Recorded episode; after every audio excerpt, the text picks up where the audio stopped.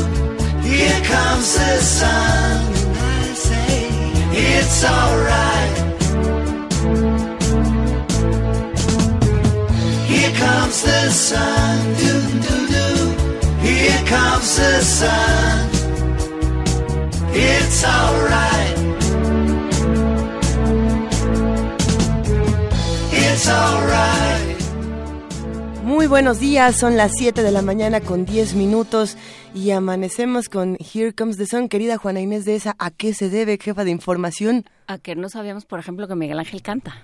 Miguel Ángel Quemain, ¿tú cantas? Sí, canto. ¿No, ¿no lo todavía, acabas de oír? Es que estaba con los audífonos eh, Ah, pues. Miguel Ángel acaba lo, de cantar. lo veía gozar, eso que ni qué. Es el cumpleaños de Gabriel, Gabriel del Corral, a quien le mandamos un gran abrazo y nos había pedido que, que si amanecíamos con los Beatles, pero sucede, paradójicamente, en cuanto empezó Here Comes the Sun, la luz de la cabina de Radio UNAM ¿Se apagó.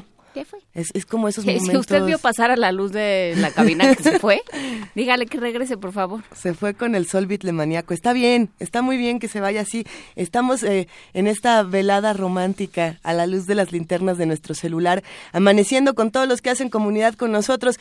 ¿Dónde están? ¿Tienen luz? ¿No tienen luz? Estamos en el 55 36 43 39 en arroba P Movimiento y en diagonal Primer Movimiento UNAM. Y pues sí, muchas cosas ocurrieron el día de ayer en, en este país, en esta ciudad y... En el PRD. En el PRD hay un drama, no, no, no. en no, el PRD bueno. ya no sabemos bien quién entra, quién sale, también como la luz este, se van todos. Eh, regresó Alejandra Barrales al, al Senado, lo cual propició la salida de la senadora Marta Tagle. Que, Pero ni le avisó. Pues sí, no, ayer salió Marta Tagle en un video de Periscope muy lacrimógeno diciendo, este, ya con esta me despido y era una cosa entre entre José Alfredo y, político mexicano muy muy este muy triste pero sí en efecto regresa Alejandra Barrales eh, pues de alguna forma nomás a votar eh, quién se va a quedar de coordinador que ese es el, gran tema en este momento en el PRD por lo por lo pronto ya eh, regresa ella dejan a, a Dolores Padierna como como coordinadora de la bancada y a ver ahora cómo nos va Sí, bueno, pero Dolores Padierna ya se va a agarrar con, con, Barbosa y no, esto se va a poner demasiado intenso en las próximas semanas. Pero tú también estabas platicando, Miguel Ángel, de lo que está ocurriendo en los penales y de toda la respuesta o la no respuesta de las autoridades en nuestro país. Pues sí, ya han recapturado a varios eh, presos que se fugaron y bueno, esto pone en entredicho todo el tema de la certificación de los eh, penales con una gran intervención de Estados Unidos, 14 millones de dólares han invertido para que el gobierno mexicano pueda certificar todas las tácticas y estrategias de control de los penales, pero parece que ¿También el, manejo de túneles se está, se está insertando en esto? Sí, están contratando arquitectos para que sostengan el muro y que puedan pasar túneles por, por debajo del muro cuando se construye, si es que se construye. Hijo, no, bueno. Y, y ya, ya este, las universidades van a sacar la, la carrera, van, van a abrir la carrera de excavación, excavación. Algo así. A ver. Miroslava Bridge, Miroslava Bridge murió. En otro, en otro tema mucho más eh, salvaje y mucho, mucho más grave de este país, eh, en Chihuahua se está recrudeciendo la violencia y, eh, por supuesto, ya esto también se fue hacia los periodistas, como en el caso de Veracruz, como en el caso de Morelos también, como en tantos sitios, en Tamaulipas, en tantos sitios en los que nuestros compañeros periodistas no pueden hacer su trabajo. Bueno, pues ayer eh, matan a la, a la periodista Miroslava Bridge, y era corresponsal de la jornada y del norte. Eh, de, del norte de Ciudad, Juárez. De Ciudad Juárez.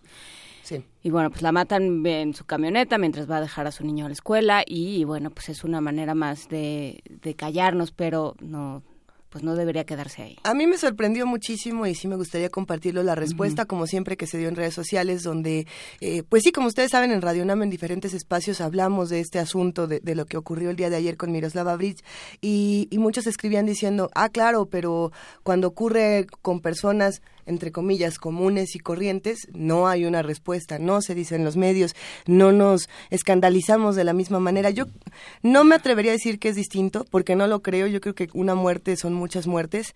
Eh, lo que sí es cierto es que los periodistas, y eso es algo que tenemos que recordar, no son una sola voz, son la voz de muchos, y, eso es precisamente lo que estaba haciendo Miroslava Bridge en, Chihuahua. Creo que todos pudimos, o por lo menos muchos pudimos leer varios de sus artículos en la jornada, eh, donde precisamente estaba visibilizando un problema de dimensiones catastróficas eh, en nuestro país.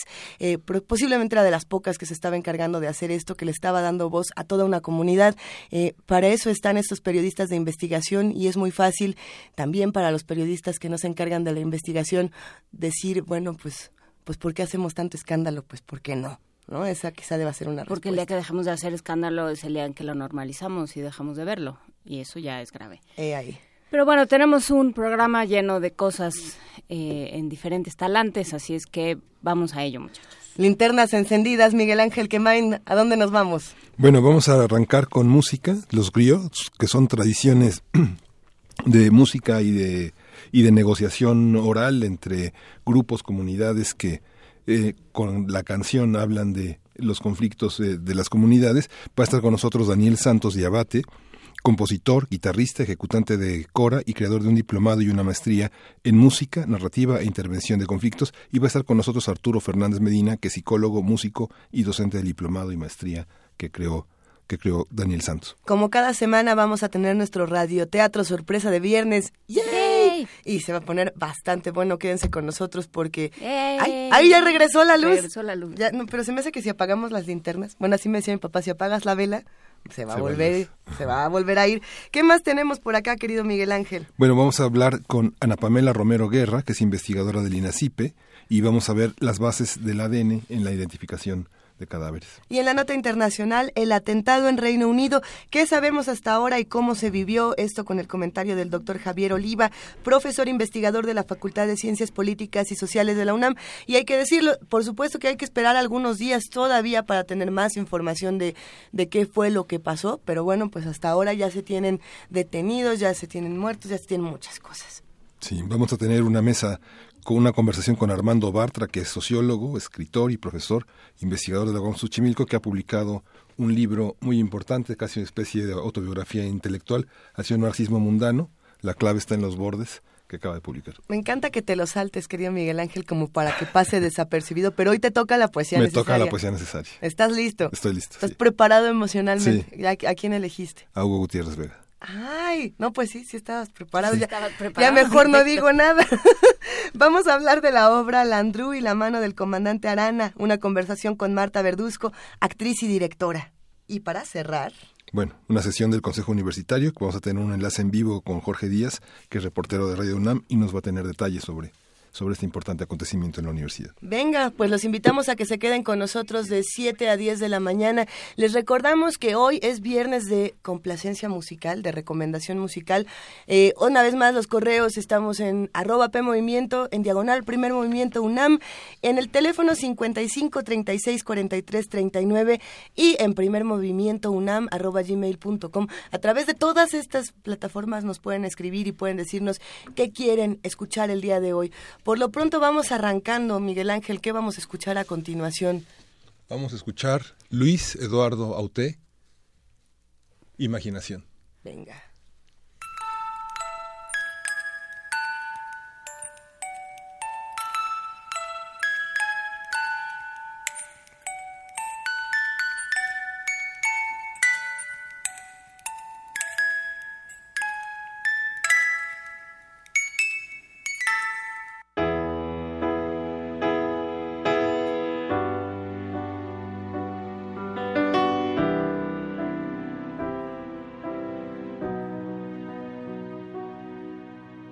Quise imaginarme como tú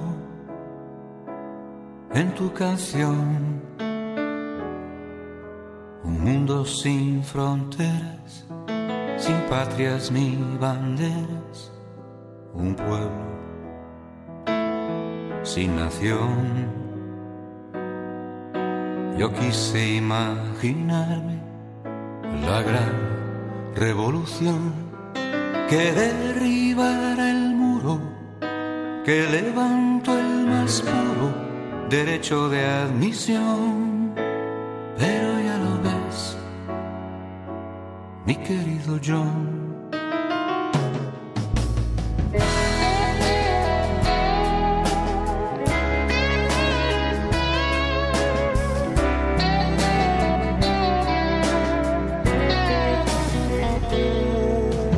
Quise imaginarme como tú en tu canción, que aunque da la inocencia de creer en la existencia de un Dios sin religión, yo quise imaginarme infiel a la lección que afirma que la vida es solo un viaje de ida a ninguna estación. Pero ya lo ves, mi querido John, nada es lo que es, todo es sin razón, todo está al revés, nada es corazón.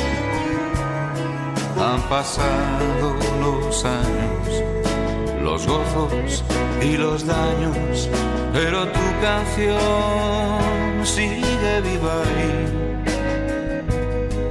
Nada pudo el FBI sigue cantando, solo creo en mí.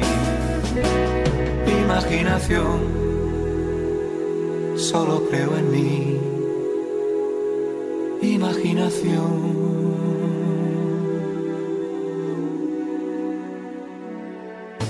Yo quise imaginarme como tú en tu canción. Extintas la avaricia, el hambre, la codicia, la guerra y la ambición. Yo quise imaginarme en paz sin posesión, sin látigo ni dueño, tan solo atado al sueño que soñó tu razón. Pero ya lo ves, mi querido John, nada es lo que es, sin razón, todo está al revés, nada es corazón. Han pasado los años, los gozos y los daños, pero tu canción sigue viva ahí. Nada pudo el FBI sigue cantando, solo creo en mí. Imaginación, solo creo en mí. Imaginación, solo creo en mí. Imaginación, solo creo en mí. Imaginación, solo creo en mí. Imaginación, I just believe in me. Imaginación.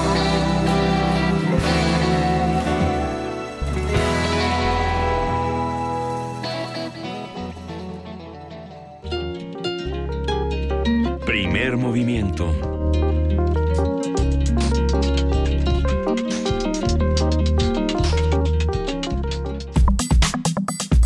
Viernes de música. Antes de arrancarnos con este viernes de música, hay que decir que la petición musical número uno la hizo Martelena Valencia, a quien le mandamos un abrazote a través de Twitter. Ahí quedó eh, eh, la primera petición, pero los que le quieran entrar, vénganse con nosotros porque además esta primera mesa les va a fascinar.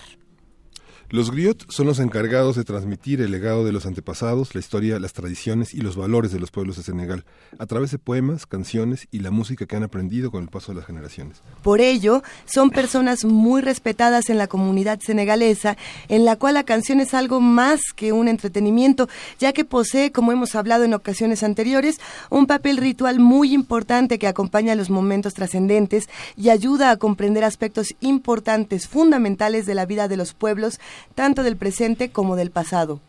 Vamos a conversar sobre este concepto y la figura de los griots, que son, qué son, a qué se parecen y qué función cumplen en sus comunidades, con Daniel Santos Llevate, compositor, guitarrista, ejecutante de cora, creador del diplomado Maestría, Música Narrativa e Intervención en Conflictos. Bienvenido, Daniel Santos. Gracias. Un También, placer. también nos acompaña Arturo Fernández Medina, psicólogo, músico, docente del diplomado Maestría, Música Narrativa e Intervención en Conflictos, y Salvador Alvarado, quien es el vocero de este, de este conjunto. Bienvenidos. Gracias.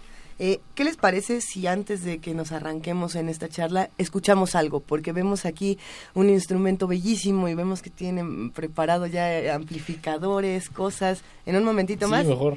¿Platicamos? Platicamos y luego ya les explico lo que voy a tocar porque tiene que ver con lo que vamos a platicar. Bueno, perfecto. Entonces arranquemos precisamente con lo que estábamos platicando fuera del aire. ¿Quiénes son los, los Llevate o los Llevate? Este clan, esta familia tan grande que hemos tenido la oportunidad de conocer, pero, pero que tienen una historia muy importante en la música. Ok, lo que pasa es, hay que, hay que entender que eh, los Yebaté vienen de un, de la etnia mandén. O sea, estamos hablando del sur de Senegal, Mali, Gambia, Guinea, toda esa región de África Occidental. Y dentro de la sociedad tradicional mandén hay tres castas grandes, ¿no? Eh, la, la nobleza, eh, los Nyamakalau, que, que son los este, mm, pues, que manejan el Nyama, la energía, el poder, este, que son los, los herreros, los carpinteros, los talabarteros y los griots. Eh, y los y los trabajadores, ¿no?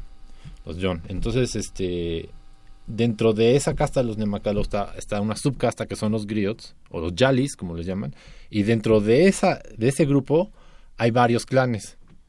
Ajá, Yebate, Cuyate, Canuta, hay varios, ¿no? Pero los originales, los más antiguos son Yebate y Cuyate.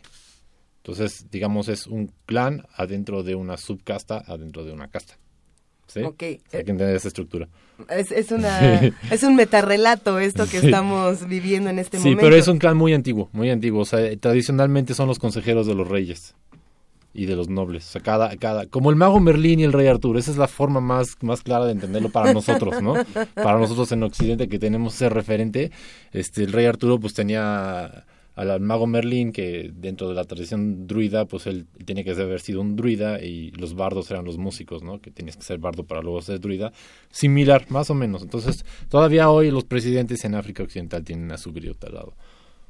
Venga, Sí, eh, está todo totalmente ligado a una cosmogonía, ¿no? Sí. Hay una parte muy importante en esa en ese aspecto. Hay un paralelismo inevitable pensar en la música de la costa de Veracruz, eh, el Pacífico y la y la este y toda la Huasteca. Hay hay para poder entender gran parte de lo que pasa también en, en África. Sin embargo, lo de lo- esta parte, esta región a la que refieres está muy ligada a la religión. Daniel, quisiera que nos contaras cómo eh, hay un- una capacidad de pensar académicamente, intelectualmente, etnográficamente este, este universo, que es una manera de que no muera y de que prolifere de una manera muy importante en el sentido de la literatura, este, la música, la plástica.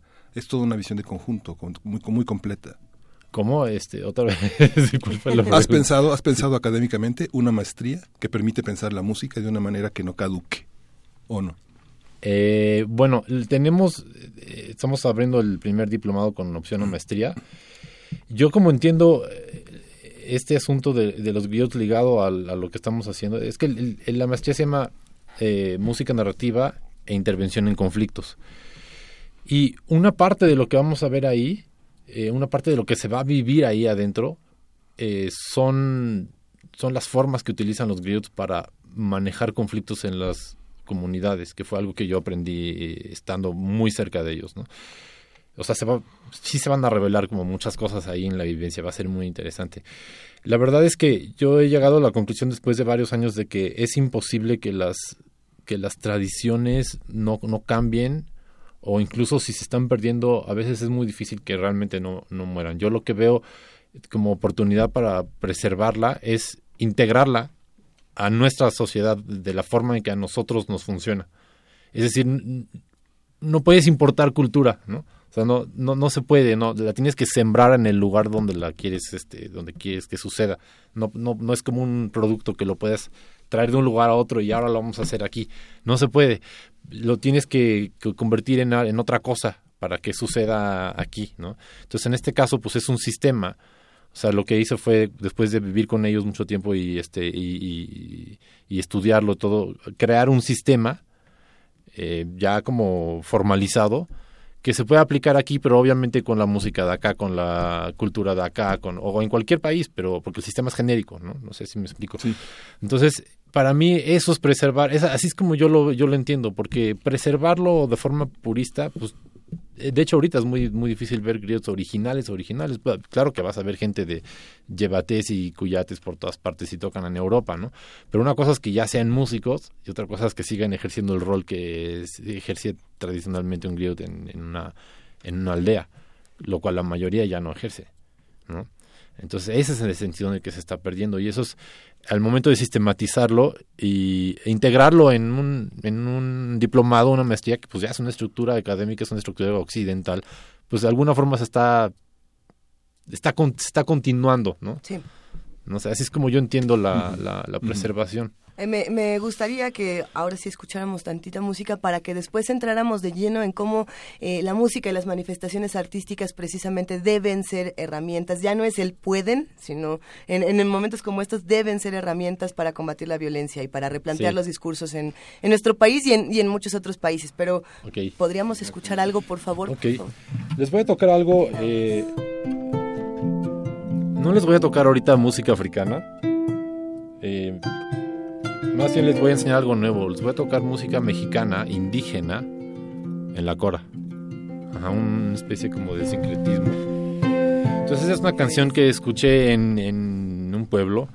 Eh, tal vez muchos de ustedes lo conocen porque creo que la tocó Lila Downs y bueno, varios. Se llama Xochipitzahuatl. Eh, está dedicada a la Virgen de Guadalupe, está ca- cantada en náhuatl. Eh, pero pues inmediatamente cuando la escuché estaban la estaban tocando con unas percusiones y violines y dije eso lo tengo que tocar en la cora no o sea, está tiene una armonía así como barroca increíble. Bueno ahí va. Sochi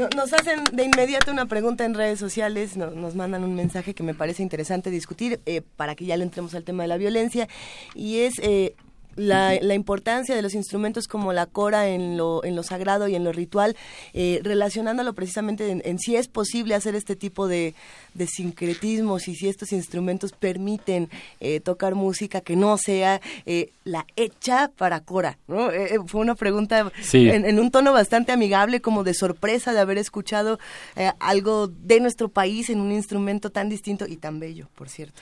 Bueno, yo tengo, yo tengo ahí dos, dos respuestas a, un- a eso, ¿no? Uno, sí, de hecho se hace todo el tiempo, también lo hacen en África, entonces este, es súper importante que se haga porque eh, justo el tender puentes entre culturas es lo que va a disminuir la xenofobia, ¿no? Y en, un lugar como, como África es muy importante hacer ese tipo de puentes, entonces es bien, es, o sea, se hace todo el tiempo, la música se está abriendo, se está universalizando, entonces por ese lado sí.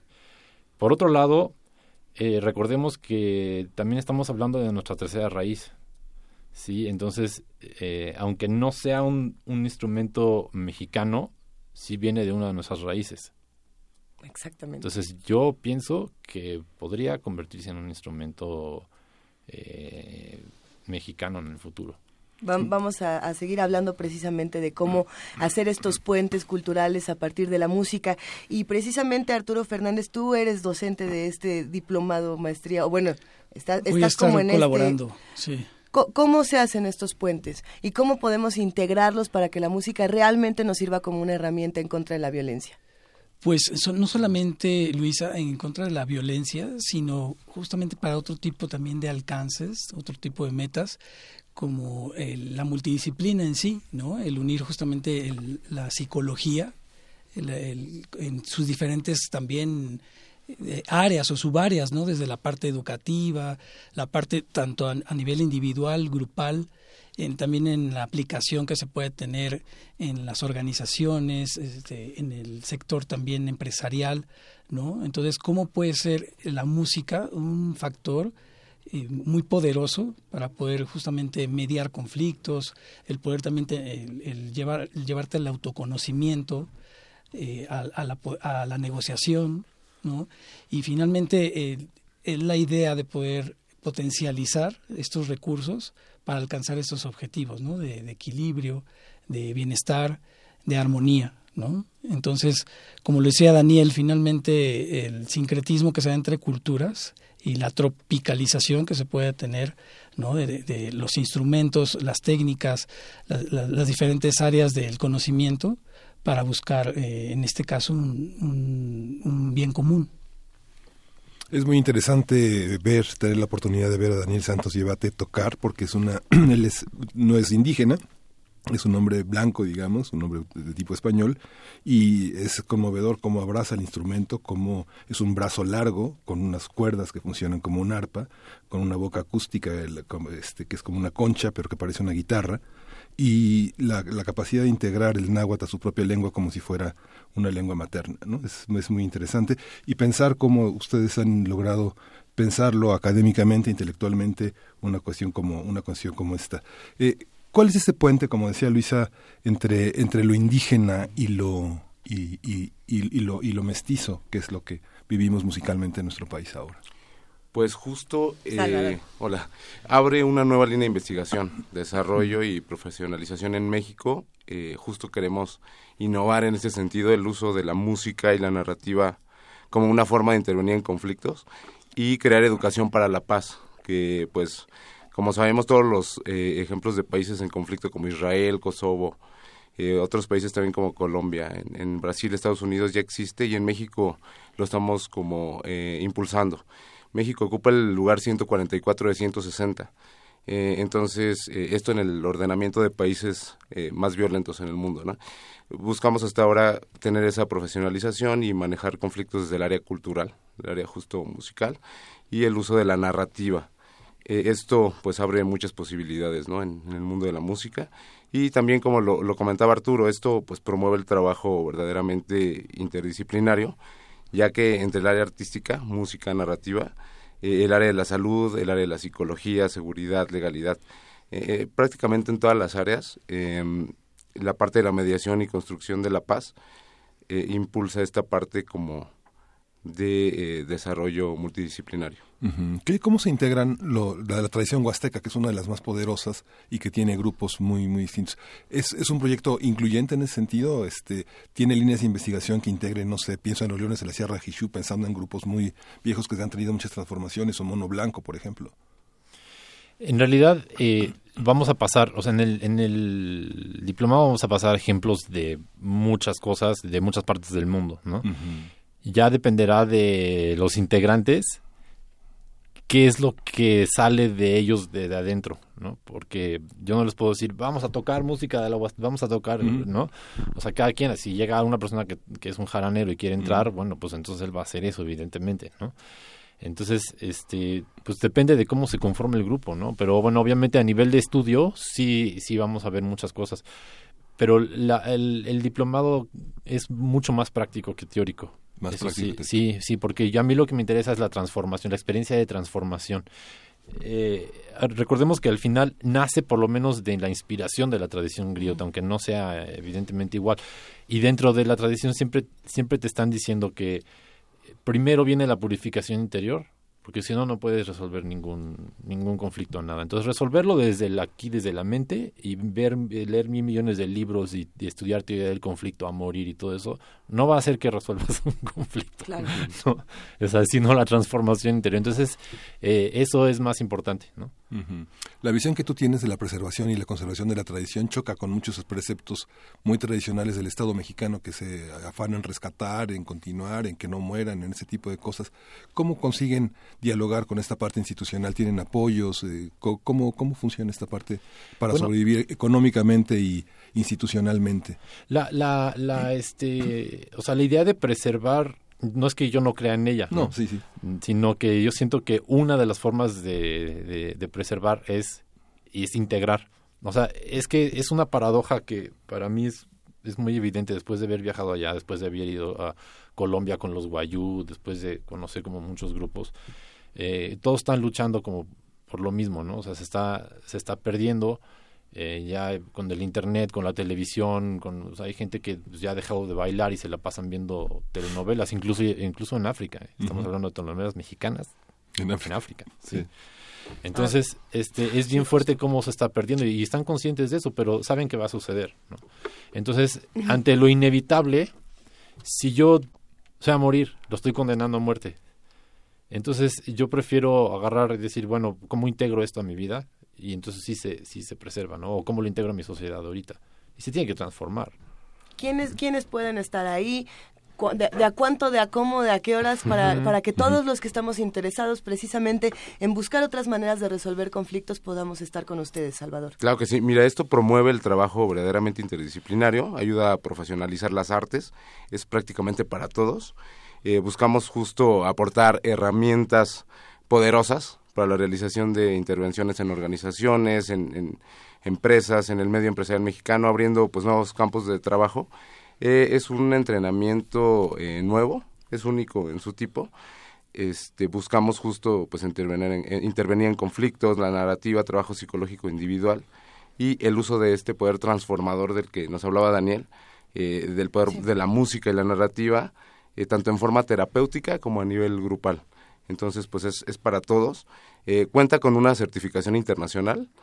Eh, es un reconocimiento otorgado por la Federación de Asociaciones de Neuropsicología Españolas, eh, la Secretaría de Educación Pública y el Centro de Investigación y Desarrollo en Ciencias Neurológicas Aplicadas y la Fundación Ana Saneki. Así. Hay nada más. Y para los que se quieran meter un teléfono, un correo Claro que sí, electrónico, ya eh, subimos todo a redes sociales de cualquier manera. Perfecto. Pueden entrar a neuroscience.com.mx. Eh, les dejamos el, el, el mail es contacto arroba neuroscience.com.mx y el teléfono es 55 5272 1536. Pues muchísimas gracias por habernos acompañado, Salvador, Arturo, Dan- Daniel. ¿Qué hacemos? ¿Escuchamos una última para cerrar esta conversación? Eh, Para antojar un poco más. ¿Quieres sacar el platillo volador? Está, está así. Saquen el platillo volador. No sabemos qué van a hacer, pero Ahora vamos a interpretar este, junto con la cora un instrumento que es un híbrido entre eh, emula sonidos de tambores o percusiones tradicionales, pero eh, con la tecnología. Entonces es una forma también de tener este sincretismo. Gracias, Arturo. Y va a ser un mantra. Un mantra muy poderoso para desenchamucar aquí. Está muy Ah, bien, para desenchamucar A todo ver, venga. Sí.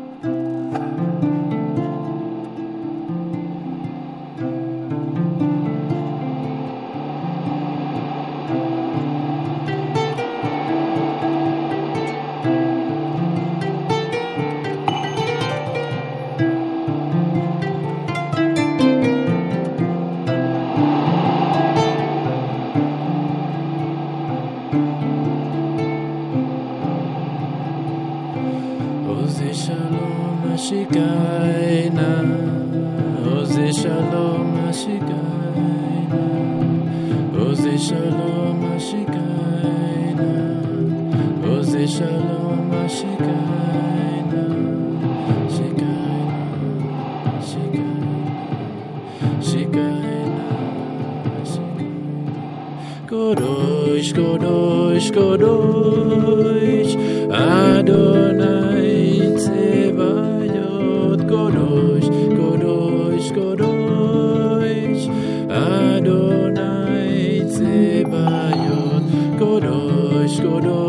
Kodosh, Kodosh, Adonai Tzebayot, Kodosh, Kodosh, Kodosh, Adonai Tzebayot, Kodosh, Kodosh, Kodosh, Adonai Tzebayot, Kodosh, Kodosh,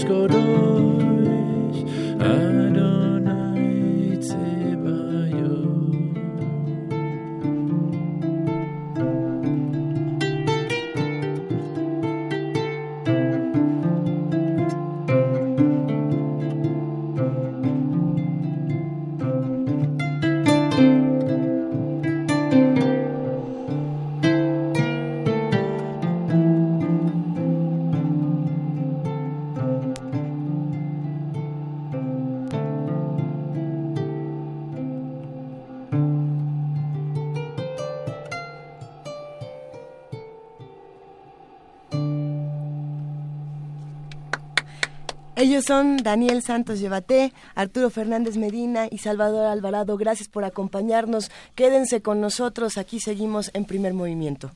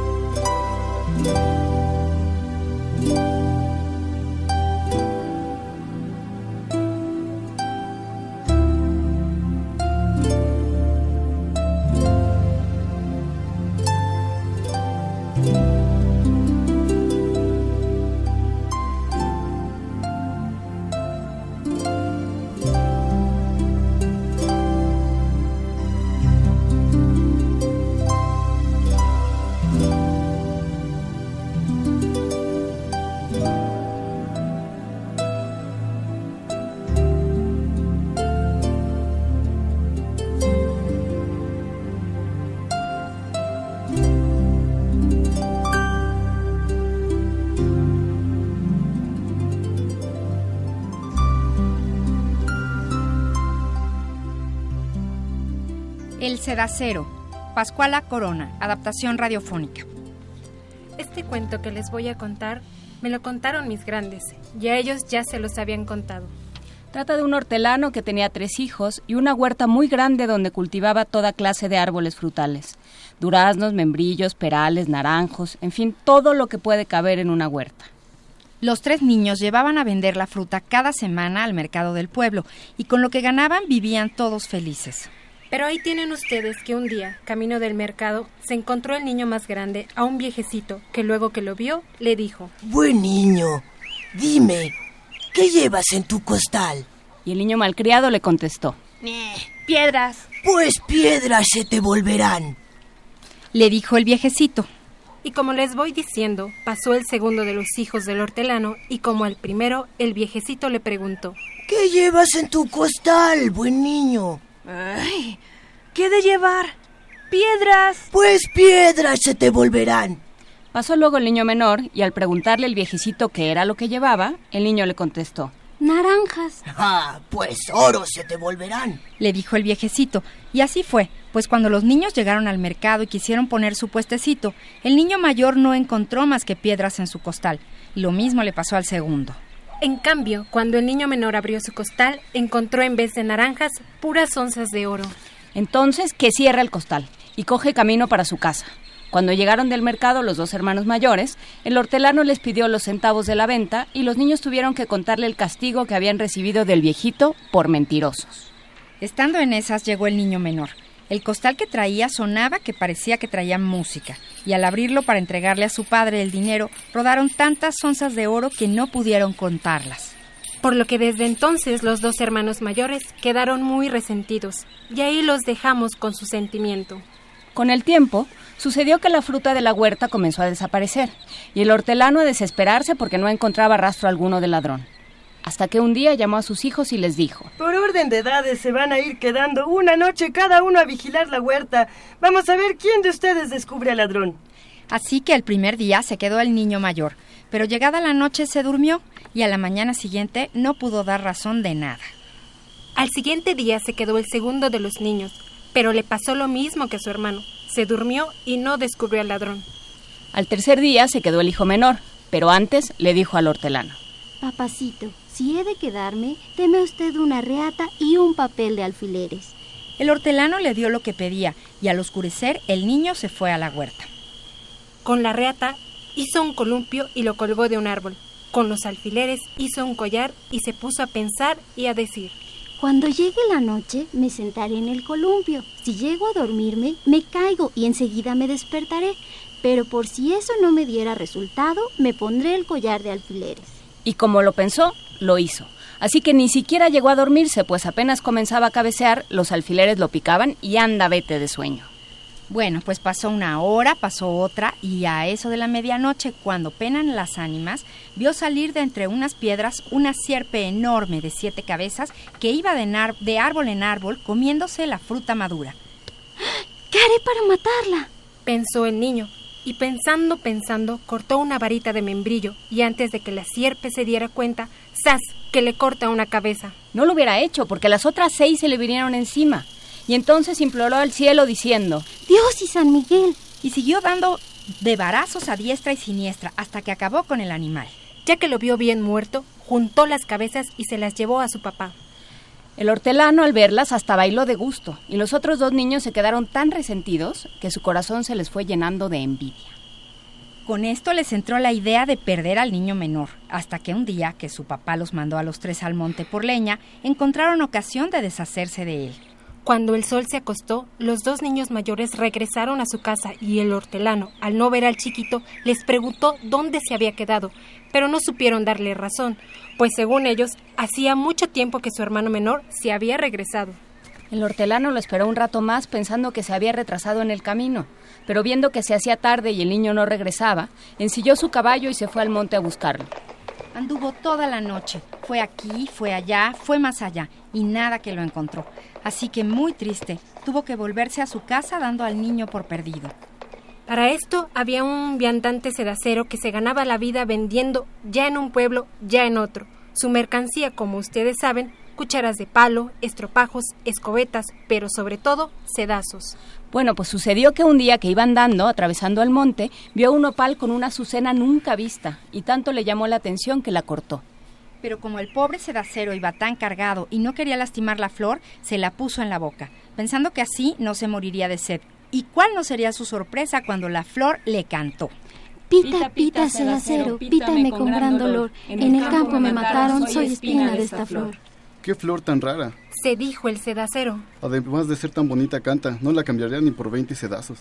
Y pensando, pensando y andando, andando, llegó al pueblo vecino, y de puerta en puerta y para no cansarlos fue a dar a casa del hortelano. El jardinero, que estaba regando la huerta, al ver la flor que llevaba el sedacero, se la quiso comprar. Pero el sedacero le dijo, Esta flor no la vendo por nada, porque es una flor milagrosa. Mira nada más cómo canta, si parece jilguero. Toma, póntela en la boca. Pita, pita, jardinero, pítame, con, gran dolor. En el campo me mataron, soy espina de esta flor. Mira, Le dijo el jardinero al sedacero.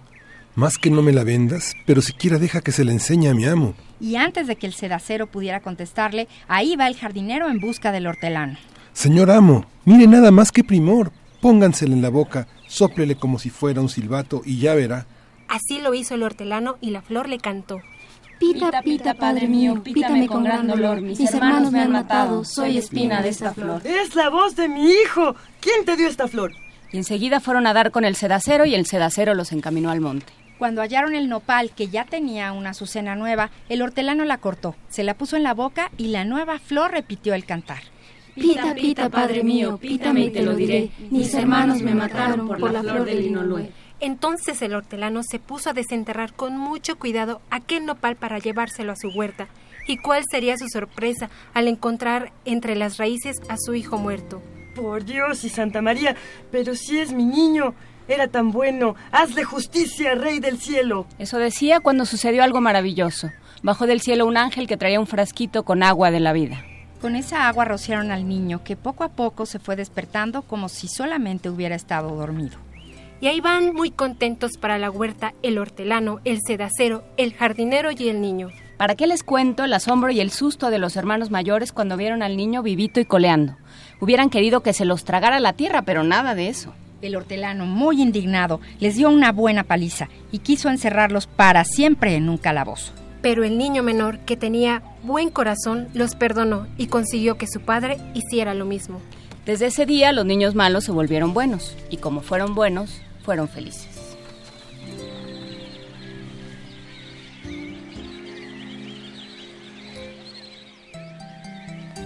Esto fue El Sedacero de Pascuala Corona, adaptación radiofónica.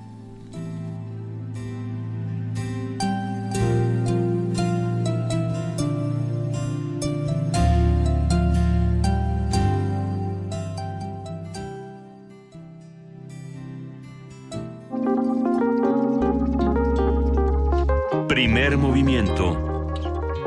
Hacemos comunidad.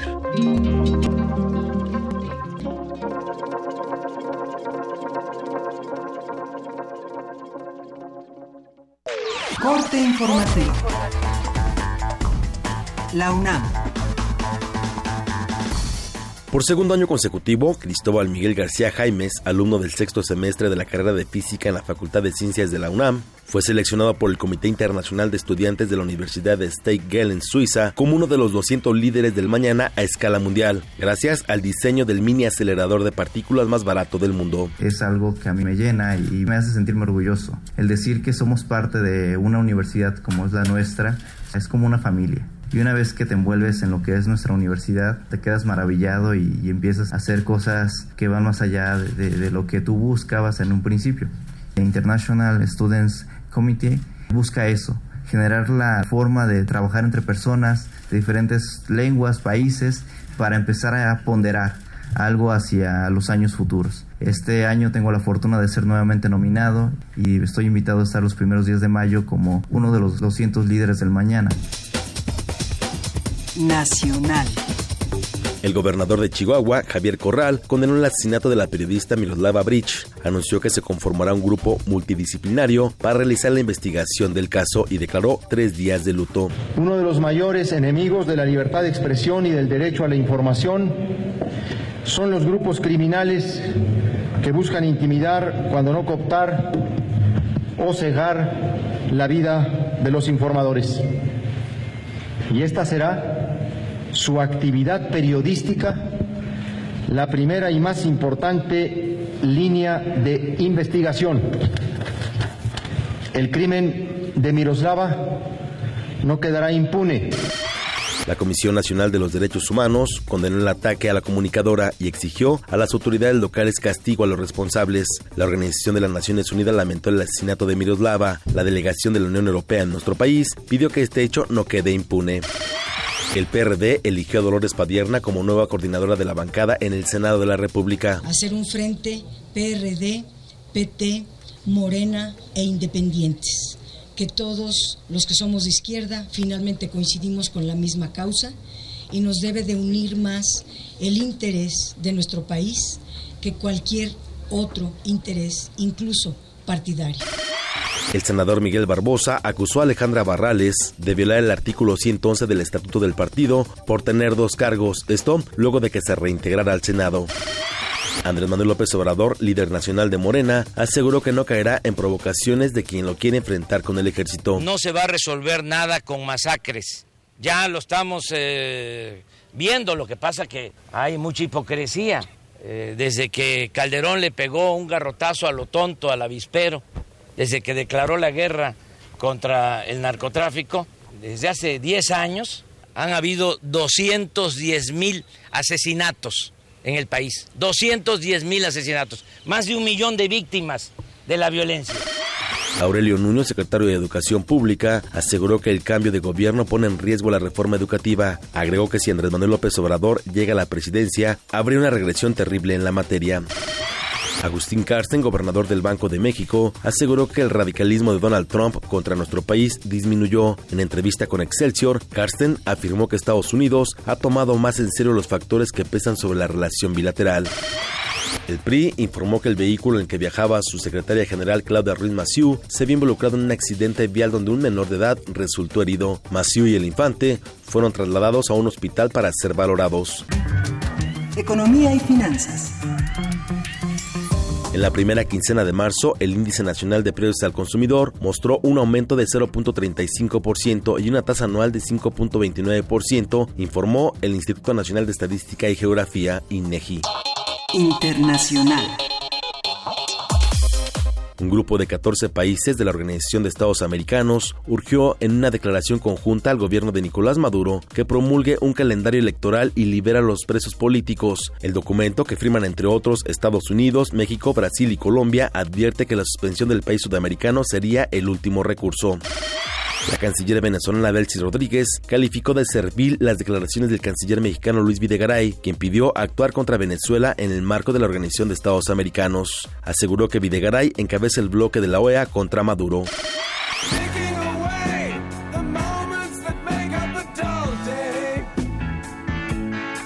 Un día como hoy.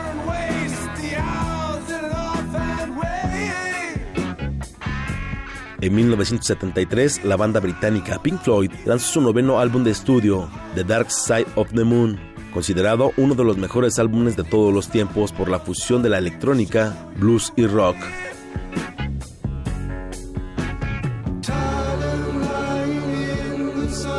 Hasta aquí el corte, en una hora más información. Escuchas XEUN Radio UNAM.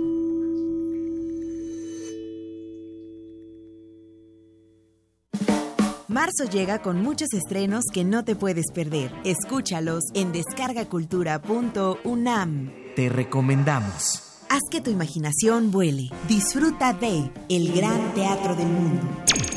En la representación igualmente satisface el que bien al pobre hace, con afecto, alma y acción, como el que hace al rey. Y son iguales este y aquel en acabando el papel. Descarga cultura gratis en www.descargacultura.unam.mx. Cuatro almas vendidas al diablo narran una historia. ¿Quieres saber de qué va? El Festival Intersecciones trae hasta tus oídos la música de El Fausto, una novela sonora que hace un pacto entre el rock y el blues. Viernes 24 de marzo, 21 horas. Sala Julián Carrillo de Radio UNAM. Ven y piérdete entre sus dulces formas. Siempre hemos tenido que luchar. Dejamos nuestra huella en la historia. Y he aquí todo lo que hemos logrado. Le dimos voto a nuestra voz y eso es nuestro derecho. Rompemos los estereotipos. Conquistamos la cima del mundo. Tenemos las herramientas para alcanzar nuestros sueños. El protocolo para atender la violencia política contra las mujeres defiende nuestros derechos políticos, nuestro derecho a hacer historia. Instituto Nacional Electoral, INE.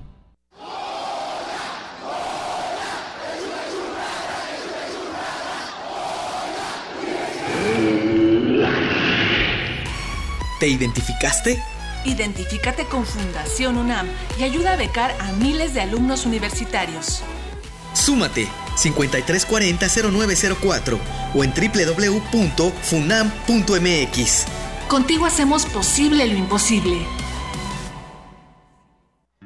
El siglo XVI, conocido como Cinquecento, es un heredero del humanismo que funda la estética de lo extraordinario y nunca es menos clásico que cuando piensa que es clásico.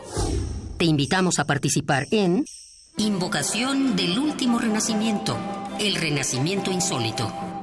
curso a cargo de Otto Cázares, vasto recorrido por el manierismo italiano y el renacimiento francés. Todos los sábados de marzo, de las 11 a las 14 horas. Adolfo Prieto, 133, Colonia del Valle, cerca del Metrobús Amores. Mayores informes al 56 23 32 72 y 73. Radio UNAM.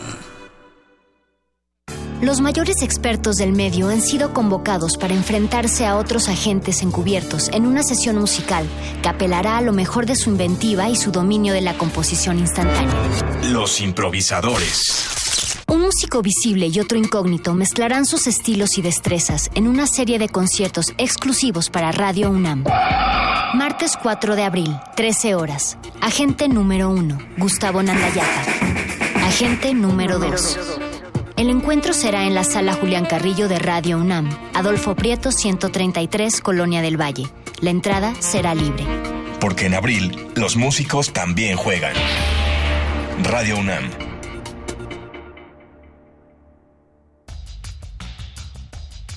Museo del Palacio de Bellas Artes abre sus puertas a la magna exposición Pinta la Revolución, Arte Moderno Mexicano, 1910-1950, compuesta por 220 piezas entre pinturas, murales portátiles, impresos, ejemplares de diarios, fotografías y fragmentos de películas mexicanas. La muestra integra obras de Rivera, Orozco, Frida Kahlo, Siqueiros, entre otros, y se puede visitar en el Museo del Palacio de Bellas Artes. Una orquesta en la cocina. Cuarteto de cuerdas en el auto. Y un violonchelo solista sentado en el sillón favorito de la sala. Orquesta Filarmónica de la UNAM. Desde la sala Nezahualcóyotl. Escucha los conciertos los domingos al mediodía. Desde la comodidad de tu casa. 96.1 FM. Radio UNAM. Ballets de todos los tiempos. Música medieval, barroca, moderna. Los sonidos que hacen mover al cuerpo en un solo programa. Diáspora de la danza, lunes a viernes a las 6.40 de la mañana y su retransmisión a las 3 de la tarde. Por el 96.1 de FM. Radio UNAM. Búscanos en redes sociales, en Facebook como Primer Movimiento UNAM y en Twitter como P Movimiento o escríbenos un correo a primermovimientounam@gmail.com. Hagamos comunidad. 8 de la mañana con 13 minutos. Juana Inés de esa, Miguel Ángel Quemain y Luisa Iglesias están por acá.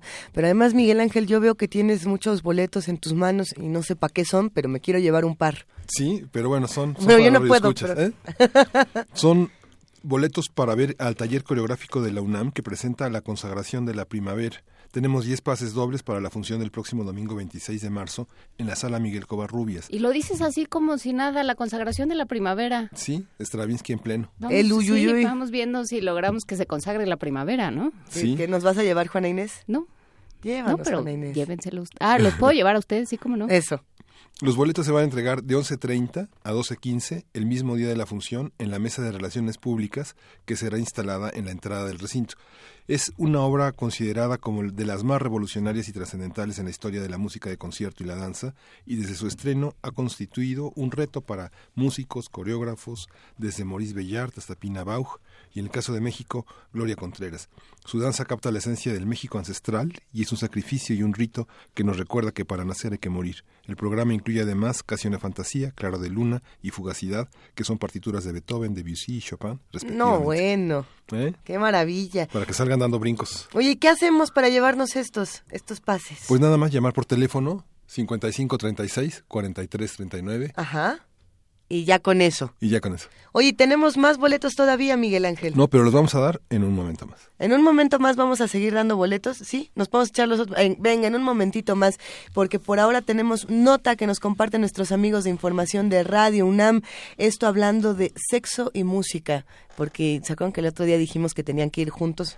Que no, que no era cada uno por su lado. Bueno, a ver, vamos a ver. La música y el sexo estimulan la misma zona cerebral. Nuestra, nuestra compañera, iba a decir nuestra misma compañera por la zona cerebral, pero no. Nuestra compañera Cindy Pérez Ramírez tiene información, vamos a escucharla.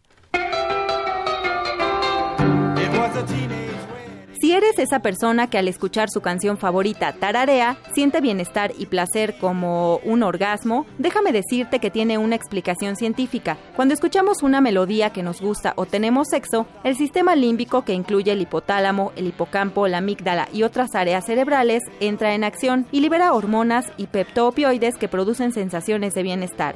De acuerdo con la investigadora del Instituto de Neurobiología de la UNAM, Wendy Portillo, la producción de estas hormonas en nuestra especie que la conducta se repita y genere un sistema de recompensa. Otra neurotransmisor que es muy importante también es la dopamina. Pues también se ha demostrado que después de la cópula se libera este neurotransmisor. Se ha demostrado que a los sujetos que escuchan su música preferida se les administra un inhibidor de péptidos opioides como es la nalotrexona, los individuos eh, saben que les gusta esa música, pero no sienten ese bienestar. por ahí viene el link de, de música y sexo. Ambos liberan los mismos neurotransmisores, en este caso opioides, que son los encargados de hacer que, que esos eventos no sean reforzantes. La académica señaló que la música provoca que el ser humano se coordine para trabajar como civilización y que incluso es una respuesta en la solución de problemas. Se ha demostrado que la música es un componente sexual al atraer a una posible pareja. Por ejemplo, en las aves que cantan, se ha demostrado que en la época de reproductividad los canarios, los machos desarrollan un, un canto más complejo para atraer a las hembras. Entonces hay estudios de Charlton quien demostró que las mujeres, dependiendo de su ciclo menstrual, en la fase en la cual están más receptivas, prefieren música más compleja que en otras fases del ciclo. Entonces sería una forma de evolutiva de detectar a una a una pareja. Así que no importa qué género musical escuches, el bienestar cerebral será el mismo siempre y cuando te guste. Para Radio UNAM, Cindy Pérez Ramírez.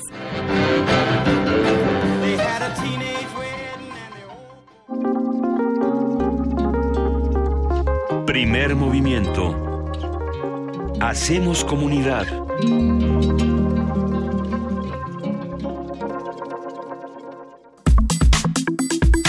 Nota Nacional. En lo que va de marzo se han encontrado aproximadamente 300 restos humanos en dos fosas de Veracruz. Sin embargo, la identificación de los cuerpos se ha dificultado debido a la inutilidad de las bases de ADN. Este domingo la Fiscalía General del Estado de Veracruz informó que de las miles de muestras de ADN tomadas durante la administración de Javier Duarte, solo 276 podrán utilizarse para verificar datos con familiares desaparecidos, ya que solo esa cantidad se tomó de manera correcta. Eh, sí, por supuesto se menciona el nombre de Javier Duarte y hacemos el malo malísimo de todos los malos malísimos, pero ¿qué pasa con todo el equipo que estaba alrededor, que tenía que haberse hecho cargo de algo tan importante? En los últimos años, las autoridades de la Fiscalía Veracruzana simularon recolectar miles de pruebas de ADN mediante muestras de saliva o sangre que nunca fueron procesadas para extraer el perfil genético. Esto es gravísimo. Sí.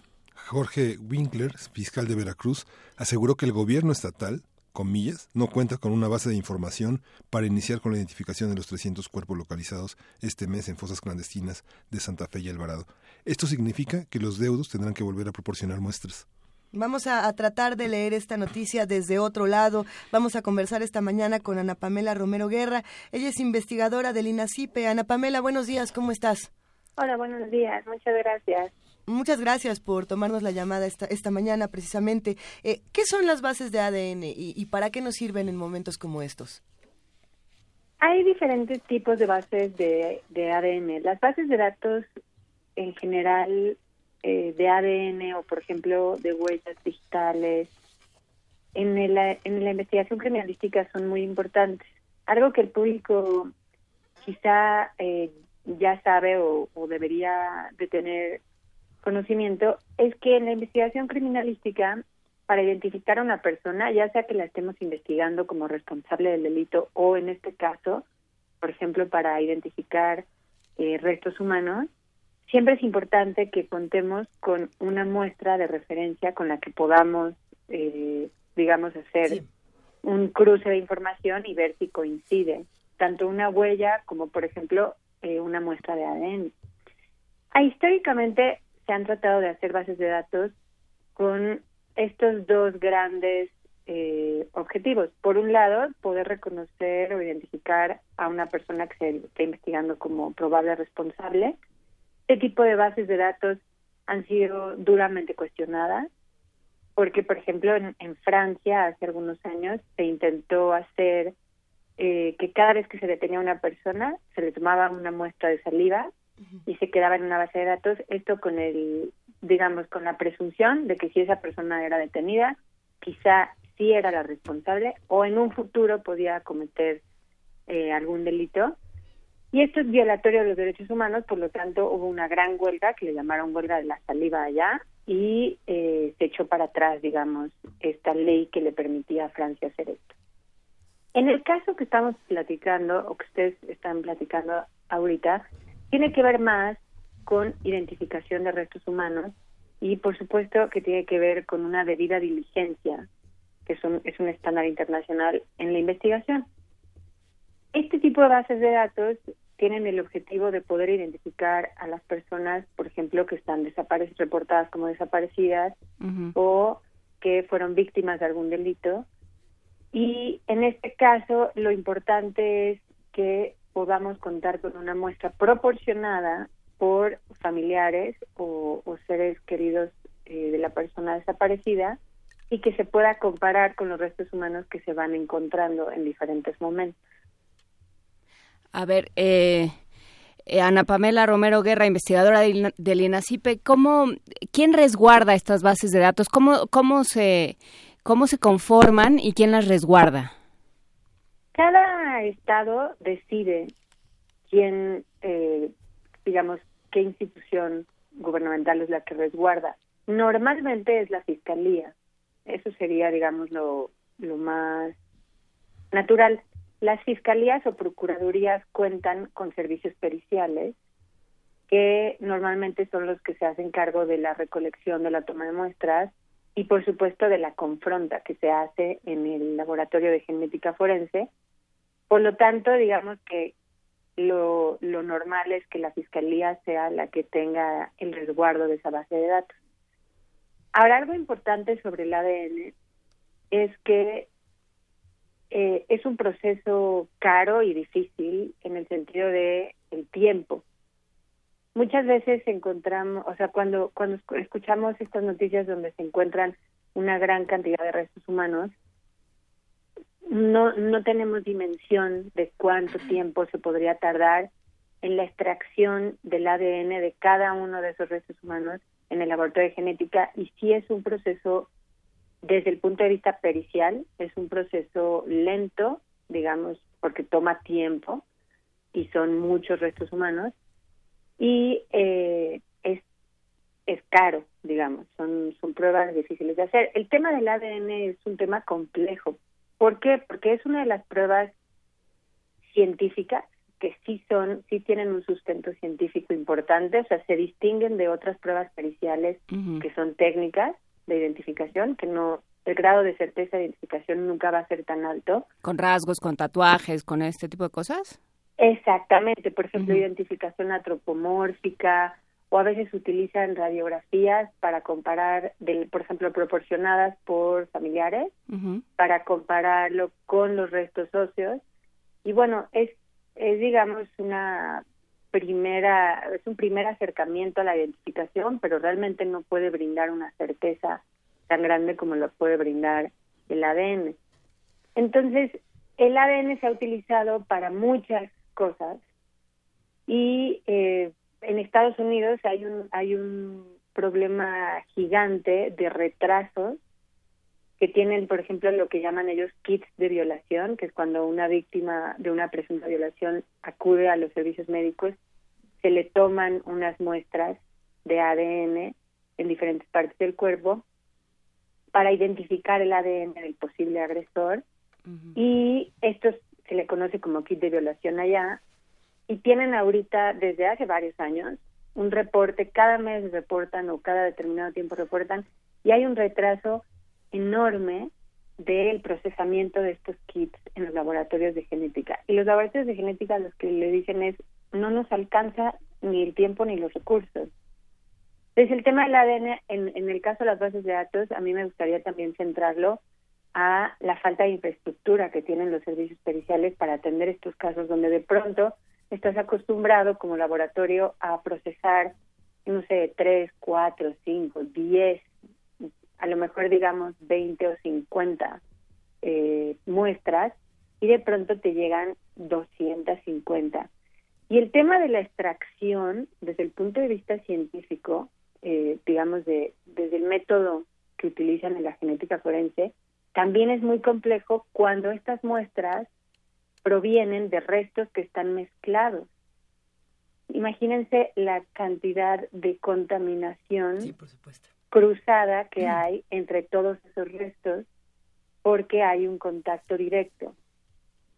Entonces es un poco más complejo desde el punto de vista científico de lo que parece y eh, a mí lo que me gustaría es que los gobiernos se comprometieran o quizás tuvieran un poco más de conciencia de las necesidades que requieren los laboratorios de genética forense cuando se enfrentan a este tipo de casos, porque verdaderamente no es un tema nada más de México, a nivel mundial, eh, los laboratorios de genética están reportando constantemente falta de infraestructura, falta de tiempo necesario para, para procesar la cantidad de muestras que se les envían y pues esto se traduce también en una falta de recursos a nivel interno para hacerlo.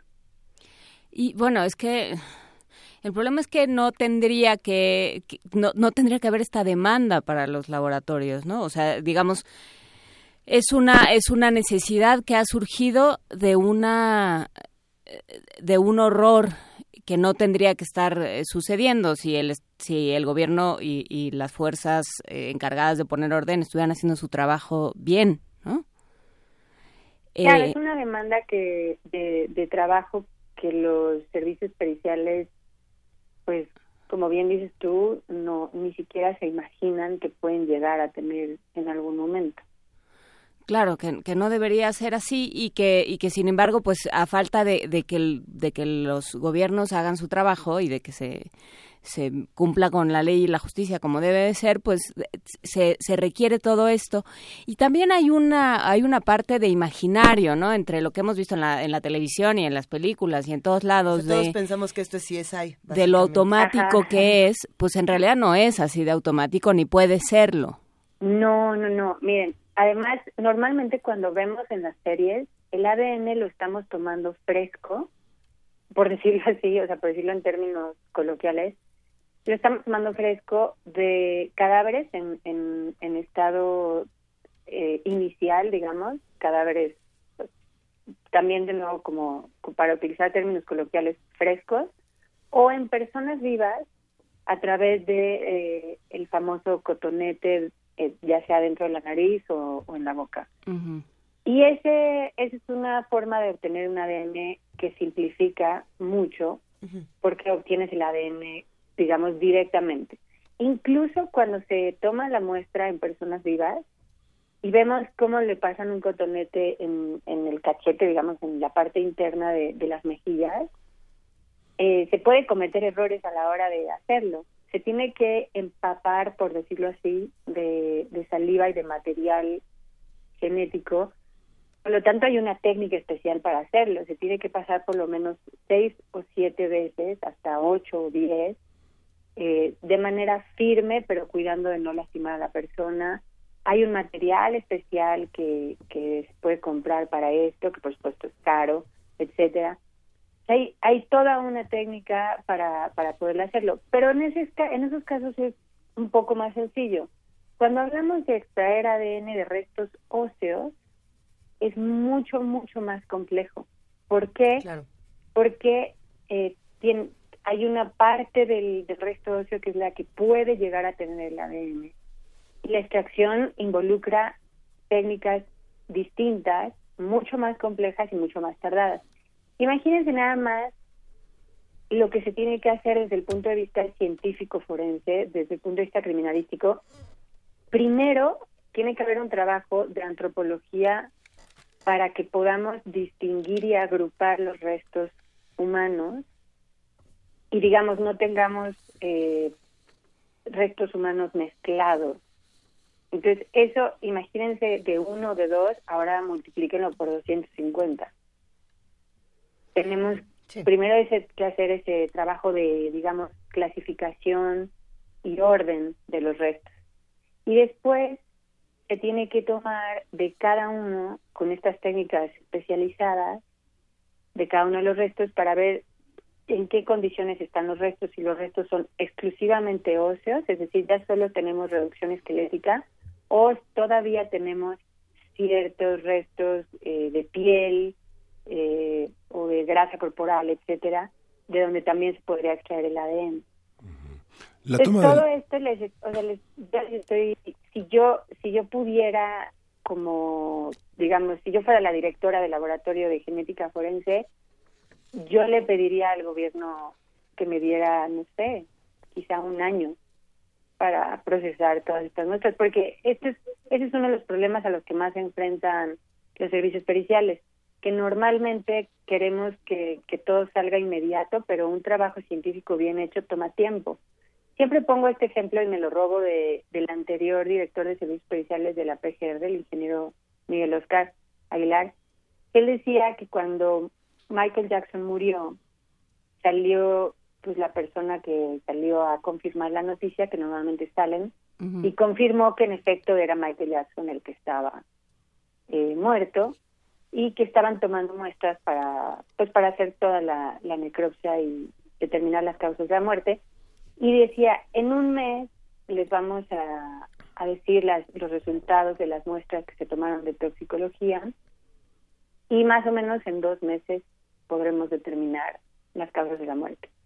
Me acuerdo que él decía, si nosotros nos tomáramos dos meses en determinar las causas de la muerte, yo creo que los medios y, y, y la, y la sociedad en general nos, nos linchan, ¿no? Como que se esperan resultados inmediatos de la investigación criminalística por este imaginario que bien comentas al respecto.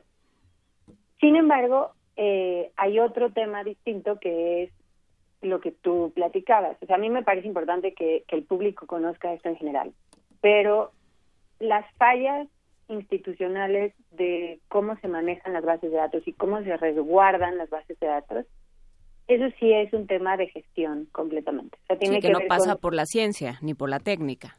Exactamente. Bueno, podría ser un error de cómo se tomaron esas muestras, cómo se extrajo el ADN, cómo se conservaron, eh, si se conservaron en las condiciones adecuadas, pero tenemos que verificar que tengan las condiciones adecuadas, es decir, que tengamos una bodega o un almacén en donde se puedan resguardar esa cantidad. De, me- yo no conocía los datos de la Fiscalía de Veracruz, pero escuché que comentaban que eran mil muestras, ¿no? Las que se debían de haber preservado. Sí. Miles. Sí, en realidad, actualmente, que yo tenga conocimiento, el tema del almacén de las evidencias es un tema muy complicado. La- los gobiernos no se han puesto bien de acuerdo quién debería de resguardar las evidencias, cómo se deberían de resguardar. Y cuando hablamos de almacén de evidencias tenemos que hablar desde resguardar armas, as- que en realidad lo debe de hacer eh, el ejército y las Fuerzas Armadas, desde resguardar eh, muestras químicas, eh, no sé, cualquier objeto que se les ocurra, zapatos, ropa, relojes, o sea, cualquier objeto que pudiera estar relacionado con el hecho que se investiga, y también restos biológicos. Y cada uno requiere, eh, digamos, espacios y condiciones de almacenamiento completamente distintos. Entonces, me parece que quizá por ahí es, eh, digamos, el error en donde se pudo haber perdido esta cantidad de muestras. Aunque de verdad no, no tengo conocimiento del caso específicamente de Veracruz, pero hablando un poco en general de cuáles son los retos que tiene el almacenamiento de evidencias biológicas, normalmente obedece a que no tienen la infraestructura para resguardarlas. Pues bueno. Qué tema. Es un tema muy difícil, sin Es duda. un tema muy difícil, es un tema que, por supuesto, involucra asuntos técnicos, que como esos se están tratando en esta conversación, pero que en el fondo tienen una pues se- se- se- tienen un sustrato humano y descarnado y salvaje y, e inhumano también que que no se está eh, pues que no se está respetando también muchísimas gracias eh, Ana Pamela Romero Guerra investigadora del Instituto Nacional de Ciencias Penales por poner estas cosas en claro y bueno, pues seguiremos platicando a ver qué es lo que, lo que sucede con esta base de datos. Muchas gracias a ustedes, muy buen día. Gracias, Ana Pamela. Nos Muchas despedimos gracias. por ahora. Eh, vamos a escuchar otra complacencia musical que nos han pedido a través de redes sociales. Esta se la damos a Huehuetlacatl, mejor conocido como Jorge Leiva, y es Rosemary, Just the Way You Are.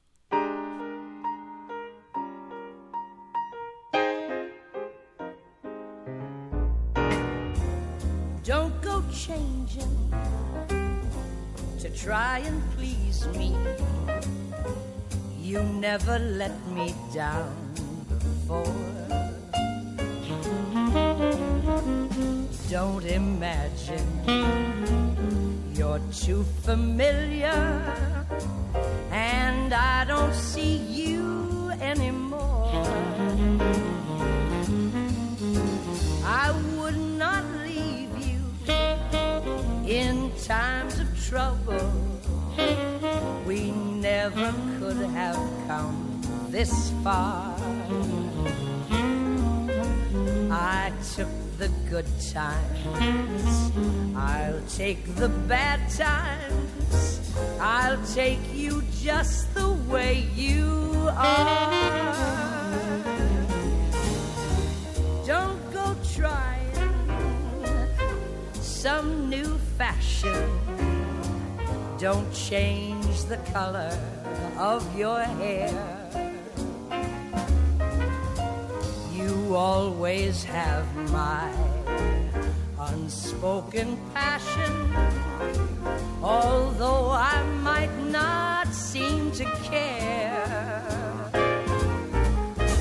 I don't want clever conversation. I never want to work that hard. I just want someone that I can talk to. I want you just the way you are. I need to know that you will always the same old someone that I knew. What will it take till you believe in me the way that I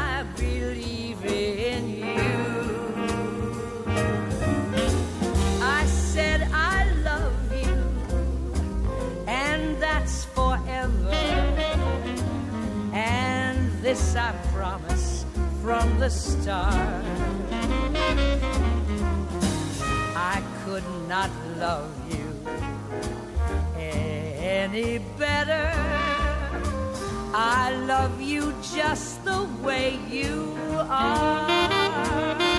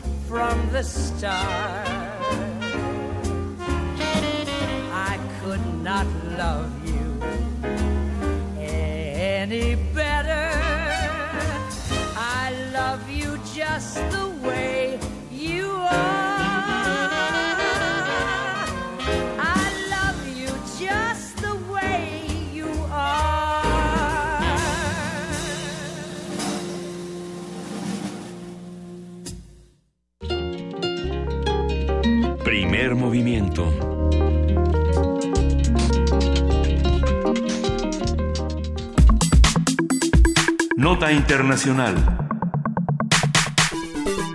El miércoles pasado, hace dos días, se registró un atentado terrorista fuera del Parlamento británico en el que cinco personas perdieron la vida, incluidas el atacante y un policía, y 40 más resultaron heridas. El autor del ataque, un hombre de 52 años identificado como Khalid Massoud, era investigado por agentes del Servicio de Inteligencia de Reino Unido, MI5, por su posible extremismo violento. El Estado Islámico se adjudicó el atentado en un comunicado publicado por su agencia de noticias AMAC, pero no mencionó a Massoud ni dio detalles sobre el ataque, por lo que aún no se confirma si el agresor tenía conexión directa con el grupo yihadista. Por lo mismo, conversaremos esta mañana con el doctor Javier Oliva, profesor investigador de la Facultad de Ciencias Políticas y Sociales. Buenos días, Javier, ¿cómo estás? A ver, en un momento más lo vamos a, conectar para que estemos hablando de este asunto.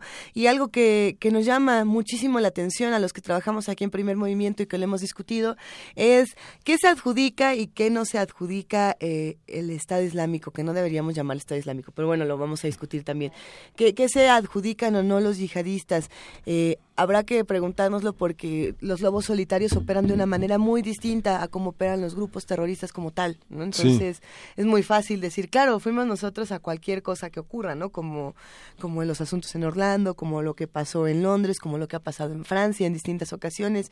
No sé cómo ves este asunto, querido Miguel Ángel. Sí, bueno, las relaciones internacionales moldean la, la manera en la que los grandes centros internacionales, las grandes ciudades son atacadas por grupos eh, que representan intereses de otros países y movimientos radicales que eh, su, por su nacionalismo, por su idiosincrasia, justifican estos crímenes. Hace casi 30 años, este, este próximo año se cumplen 30 años del atentado en Lockerbie, que también conmocionó de una manera semejante a la sociedad inglesa en el norte de, de, de Inglaterra. Uh -huh. Y bueno, fue uno de los atentados muy fuertes, ese vuelo 747 de Panam que uh -huh. se estrelló en, en. Y justamente ahora, justamente hay una, una, este, una meta de conseguir 300 mil libras para la gente, para la protección de la gente caído por la falta de seguridad en el, en el sistema de, de policial de londinense para las personas caídas en cumplimiento de su deber. Ha sido ya casi, ya casi sí. llegan a las 300 mil libras. Sí, el, el tema, y hoy, hoy en la mañana escuchaba una entrevista al respecto, ¿no? El tema es que eh, Londres ha sido una ciudad particularmente asaltada por la violencia, ¿no? Hace pocos días murió uno de los líderes eh, más pues más polémicos de, del ERI, del, del ejército revolucionario irlandés, ¿no? eh, Guinness, que lo que lo que él hizo fue un poco pactar con el con la corona británica y por eso había quien quien lo respetaba muchísimo y había quien no, pero bueno, por lo menos dio fin o, o fue paliando un poco este esta constante violencia en la que vivió de muchas ciudades eh, de Reino Unido, pero sobre todo y particularmente Londres. Pero ya está en la línea Javier Oliva, él es investigador de la Facultad de Ciencias Políticas y Sociales de la UNAM y es nuestro hombre en el Reino Unido por el momento. ¿Cómo estás, Javier Oliva? Buenos días. ¿Qué tal? ¿Cómo, cómo están, Luisa Inés y Miguel Ángel? Mucho gusto saludar al auditorio de UNAM. Cuéntanos, ¿qué, ¿qué se está viviendo hoy en Reino Unido? Bueno, hay una hay una serie de planteamientos tanto de las eh, autoridades, evidentemente el gobierno británico, pero también de las autoridades europeas respecto del, del atentado del, pasado miércoles, eh, en donde, pues como sabemos, eh, hay ya cinco personas fallecidas, incluyendo al, al terrorista, y dos personas están en estado crítico y otras 42 se encuentran aún hospitalizadas. Pues esto tiene serias eh, repercusiones porque a diferencia de otros eh, de otros casos eh, la, la forma en la que se han venido utilizando artefactos cotidianos como pueden ser cuchillos hachas o, o coches también o vehículos de carga como los atentados en en, en Niza y en Múnich en el año pasado, en julio y diciembre respectivamente, pues evidentemente eh, habla de dos cosas. Una, que los controles para la compra-venta de armas eh, eh, han funcionado, y esto creo que es algo que tendríamos que ver desde México con cierto o con notable interés.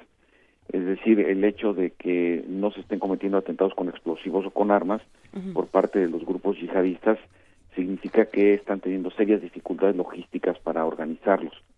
Por el otro lado, también han sido los eh, últimos atentados cometidos por personas que radican aquí, es decir, que no, que no ni vienen de los conflictos de Libia o de Siria tradicionalmente, ni, ni tampoco son eh, personas que, que han sido infiltradas desde las organizaciones, es decir, son personas o bien, eh, como el caso de Masur, que es eh, un eh, súbdito, bueno, es el nombre, no, no es que yo lo, quiera manejar de, de, otra manera, pero aquí es, el término ciudadano es de súbdito del Imperio Británico, nació en el en, en, Kent, cerca de, de, Londres, y eh, originalmente tenía un nombre Ken Russell eh, y después lo cambió al de Masur que ahora adquirió. Entonces son, eh, igual que los conductores de los camiones de Niza y de Múnich, también eran ya nacidos en, en, Europa.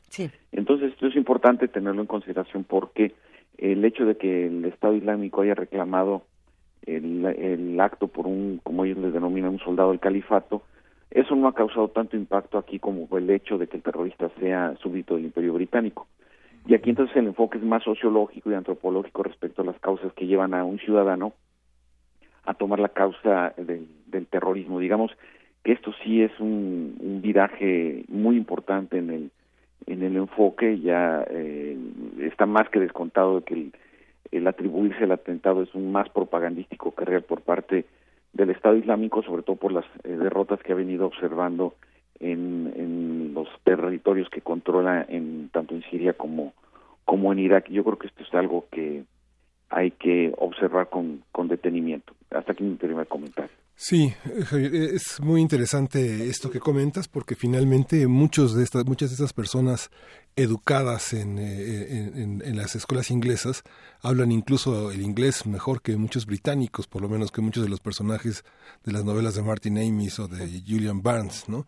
Y que son parte de un mundo que ha sido retratado, no sé, pienso en una posesión insular, una novela enorme de Timothy Mo sobre la, sobre la migración china en Londres, y no sé, El Buda de los suburbios de Hanif Kureishi, que es otro de los grandes este, escritores británicos que explica en gran parte este, este, este tránsito de la semilla de una, de una nacionalidad que viene del pasado, que viene de los padres o de los abuelos y que nunca permite una integración total a la, a la sociedad en la que viven.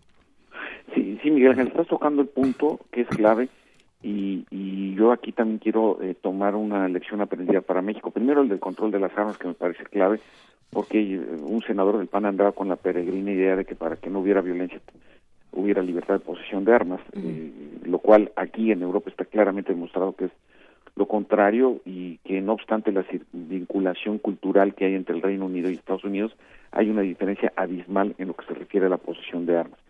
El otro aspecto que me parece muy importante destacar y para continuar con tu observación sociológico-literaria, digamos, es el tema de la integración y, y que es muy, muy importante porque eh, aquí los, eh, eh, los tres conductores de estos atentados, de que mencioné, incluyendo el de Londres, los tres tienen una característica. Eh, de alguna forma, no han encontrado un desarrollo personal de acuerdo a sus aspiraciones. E incluso en los tres casos, y esto es muy importante subrayarlo, en los tres casos hay antecedentes de delincuencia común y entonces lo que ofrece lo que ofrece el, de alguna manera el reclutamiento o el acercamiento al, al Islam es la redención de estos eh, de estas conductas equivocadas no entonces la posibilidad de que se comience a asociar eh, las prácticas de delincuencia común que no existían antes porque los eh, los los, los yihadistas antes hasta hace no mucho hasta hace poco menos de un año pues llevaban una vida ortodoxa de acuerdo a las reglas de la Sharia, que es la interpretación cotidiana del Islam. Y lo que ahora está pasando es que, por ejemplo, el conductor del, del, camión de carga en Niza, que sobre el paseo de los ingleses, mató a 82 personas y, e hirió a otras 120, eh, pues era un consumidor habitual de hashish, eh, se había divorciado, eh, consumía alcohol, es decir, no tenía en absoluto la conducta ortodoxa que se supone deben tener eh, eh, los practicantes de esta de esta religión, incluso ni siquiera iba a la mezquita. Eh, lo mismo sucedió no tan no tan claro en el caso del conductor del autobús de Múnich y ahora el eh, Masud quien tenía ocho ingresos eh, eh, a- al sistema penitenciario británico todos por asuntos de violencia violencia eh, con sus vecinos etcétera o faltas de respeto a la autoridad graves Eh, de hecho su último arresto fue en el 2003 entonces eh, a partir de entonces trató de, de modificar su conducta y a mí me parece que los que estudiamos estos temas es muy importante estudiar el perfil, porque el tema de la integración es hoy lo que se está discutiendo aquí en el Reino Unido. Eh, los eh, expertos en los centros de estudios del terrorismo, que hay, que hay varios aquí muy importantes, están enfocándose a algo fundamental que nosotros en México, digo, no es por, por nada, pero nosotros ya lo teníamos muy claramente diseñado. Es decir, el tema de la integración para los jóvenes que se dedican al, al crimen, eh, sea organizado o no, eh, la, la forma en la que eh, son reclutados por los grupos criminales, pues eh, fundamentalmente tiene que ver con un asunto de confianza en el presente y en el futuro y, y- la certeza en, en- en un trabajo honrado para poder vivir bien. Entonces, eh, el, el tema de la integración me parece que va a ser uno de los aspectos en donde van a gravitar tanto la problemática del terrorismo como lo de la migración irregular, porque yo no le digo migración ilegal porque nadie es ilegal en el mundo. Habrá migraciones irregulares de acuerdo a las leyes de cada país, pero nadie es ilegal, por eso digo migración irregular. Y por el otro lado, obviamente, eh, eh, el, tema de- de- del crimen organizado. Entonces, estos tres temas de la agenda, eh, terrorismo, crimen organizado y migración irregular, tienen que ver con eso que tú apuntabas en, en tu comentario, pues con el tema de la, de la integración. John Carlin, que es un sociólogo eh, eh, británico, que es el autor de, este, de esta biografía de Mandela que dio pie a la película de Invictus, señala que este es un momento para psicólogos y para antropólogos, ¿no? Entonces, en ese en ese sentido me parece que también el enfoque que nosotros tenemos, al menos eh, algunos colegas de la UNAM y yo, eh, pues lo digo con toda con toda sinceridad, pues estamos colocados a la vanguardia en este tipo de estudios sobre los temas de, de integración. Hasta aquí mi segundo comentario.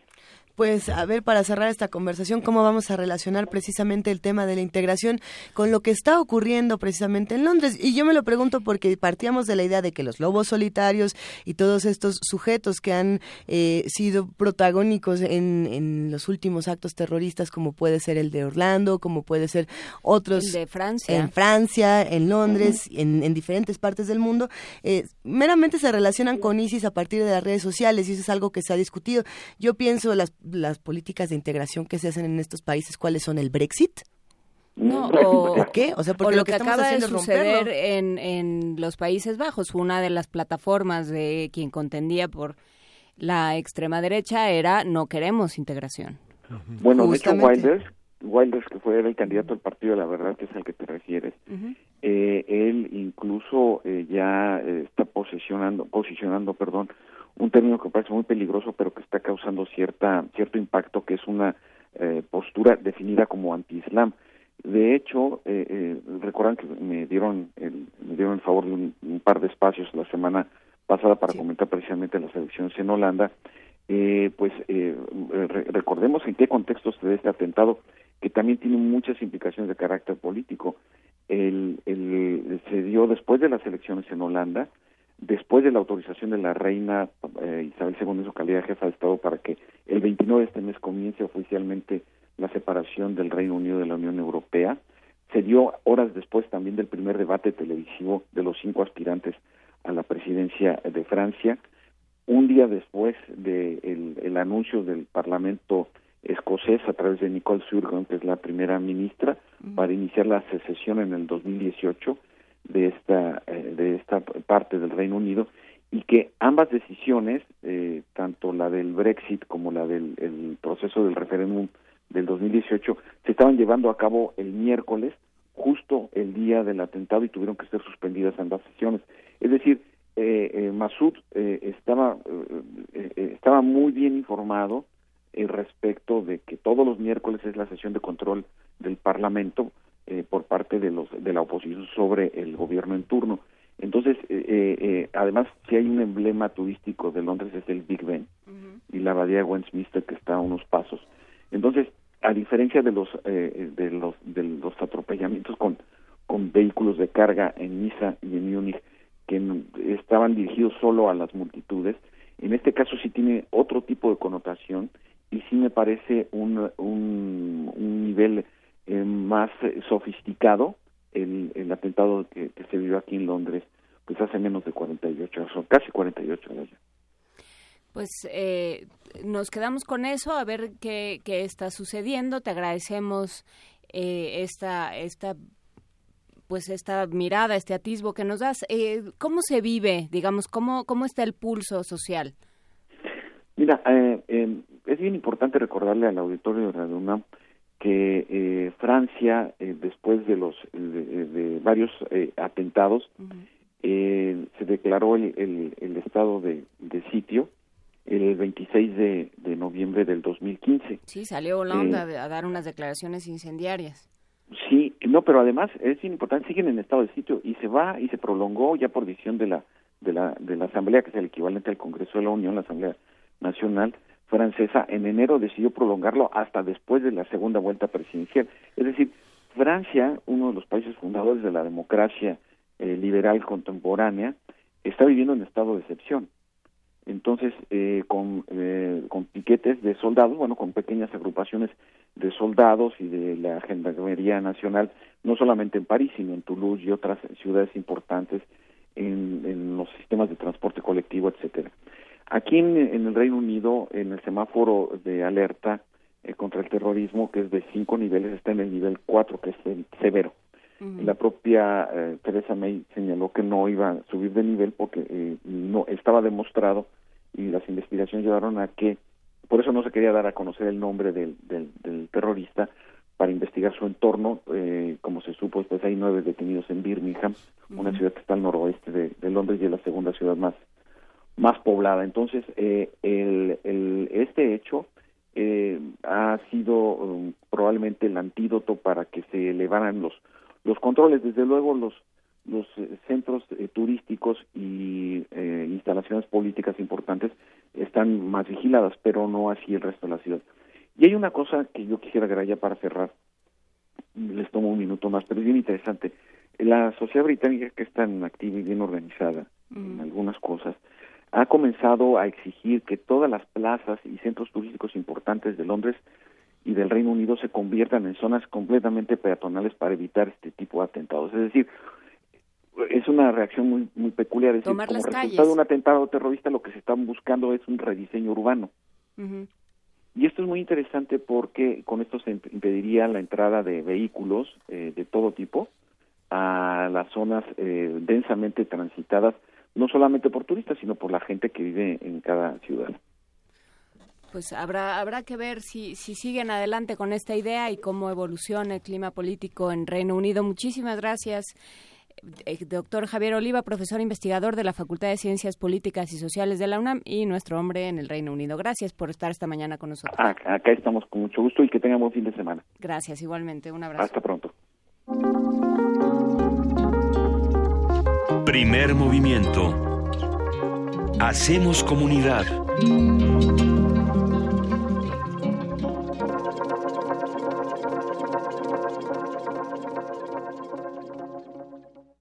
Corte informativo. La UNAM en su primera sesión del año, el Consejo Universitario de la UNAM evaluará este viernes la propuesta de transformar el Centro de Enseñanza de Lenguas Extranjeras en Escuela Nacional de Lenguas, Lingüística y Traducción, donde busca impartir dos nuevas licenciaturas, traducción y lingüística aplicada. Con ello, esta casa de estudios sumará 120 carreras en su oferta académica. Asimismo, el máximo órgano colegiado revisará los dictámenes de la Comisión del Mérito Universitario a fin de otorgar el grado de profesor emérito al especialista en evolución y origen de la vida, Antonio Lascano Araujo, y para nombrar investigador emérito a Simeón Gilberto Jiménez Montiel, especialista en el estudio de las religiones, el discurso político y la identidad nacional. Con el objetivo de transformar el agua en electricidad a una temperatura menor a 60 grados centígrados, Jacinto Cortés Pérez, investigador de la Facultad de Estudios Superiores Aragón, desarrolló un sistema a partir de materiales con memoria de forma. El mecanismo consta de un motor construido con una rueda y varios radios en los que se colocan alambres con memoria de forma. Nacional. La Fiscalía de Morelos informó que se han tomado 29 muestras genéticas a familiares de personas desaparecidas, entre ellas dos originarias de Guerrero y una del Estado de México. Suman 19 cuerpos exhumados en tres días de trabajos en el Panteón de Jojutla. Fuerzas federales desmantelaron celdas de lujo en el penal de Aguarato en Culiacán, Sinaloa, que correspondían a reos fugados el pasado 16 de marzo, entre ellos José Esparragosa Monzón, hijo de El Azul. La Suprema Corte de Justicia de la Nación avaló que la Policía del Estado de México haga uso de la fuerza pública contra las manifestaciones a pesar de las impugnaciones que impusieron la Comisión Nacional de los Derechos Humanos y el organismo mexiquense. La llamada Ley Atenco plantea que los uniformados podrán emplear la fuerza en el control de multitudes y disturbios públicos para restablecer el orden y la paz social. Internacional. La policía británica anunció este viernes dos detenciones significativas más en relación al atentado de Londres y reveló que el verdadero nombre de Khalid Massoud, autor de los ataques, era Adrian Russell. Habla Mark Rowley, comandante de la unidad antiterrorista. Dos personas siguen hospitalizadas en condición crítica y otra persona se debate entre la vida y la muerte. Dos de nuestros oficiales, heridos en el puente de Westminster durante el ataque, también siguen en el hospital con heridas importantes. Al menos 50 personas resultaron heridas, de las cuales 31 requirieron hospitalización. Gabriela Sotomayor, colaboradora de Radio UNAM en la sede de la ONU en Ginebra, Suiza, habló sobre el clima social y político en Europa luego del atentado. Pero esta vez el ataque contra, contra en, en Londres eh, cobra, pienso yo, un simbolismo especial, pues ya que fue perpetrado en el corazón de la democracia inglesa, en el Parlamento, en donde se encontraba también la primera ministra británica eh, Theresa May, que hoy en la mañana hizo unas declaraciones y ayer también en la tarde diciendo que, que no estaban atemorizados y que un ataque a, a la a la dignidad de la democracia inglesa era un ataque pues a, a todos eh, los europeos y en realidad pues a todo el que eh, pues estima la, las libertades no el gobierno colombiano protestó este viernes en Venezuela por la incursión de militares de ese país en su territorio. Habla el mandatario Juan Manuel Santos. Acabo de hablar con el presidente Maduro, a quien le manifesté que para Colombia es totalmente inaceptable la situación que se ha producido. Por su parte, el gobierno venezolano argumentó que los hechos pudieron haberse debido a cambios morfológicos en el cauce de un río que marca la frontera entre ambos países. Habla la canciller Delcy Rodríguez. Venezuela rechaza todas las versiones y especies que pretenden presentar una visión distorsionada del incidente originado con el gobierno colombiano. El presidente de Estados Unidos, Donald Trump, autorizó este viernes a la empresa TransCanadá la construcción del oleoducto Keystone XL, proyecto que fue rechazado por Barack Obama y que ha despertado el rechazo de los ecologistas.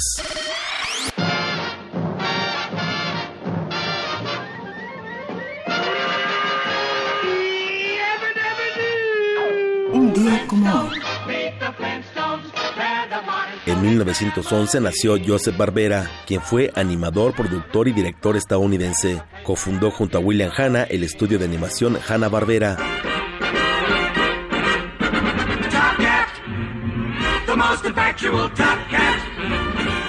Empresa creadora de series como Don Gato y su pandilla, Tommy Jerry, Los Picapiedra y Los Supersónicos.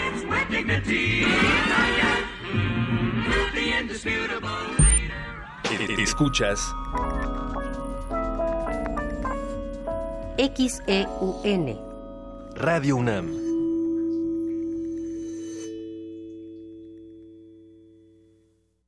De las vistas de Salvador Toscano a la época de oro. Del celuloide a la era digital. Filmoteca UNAM.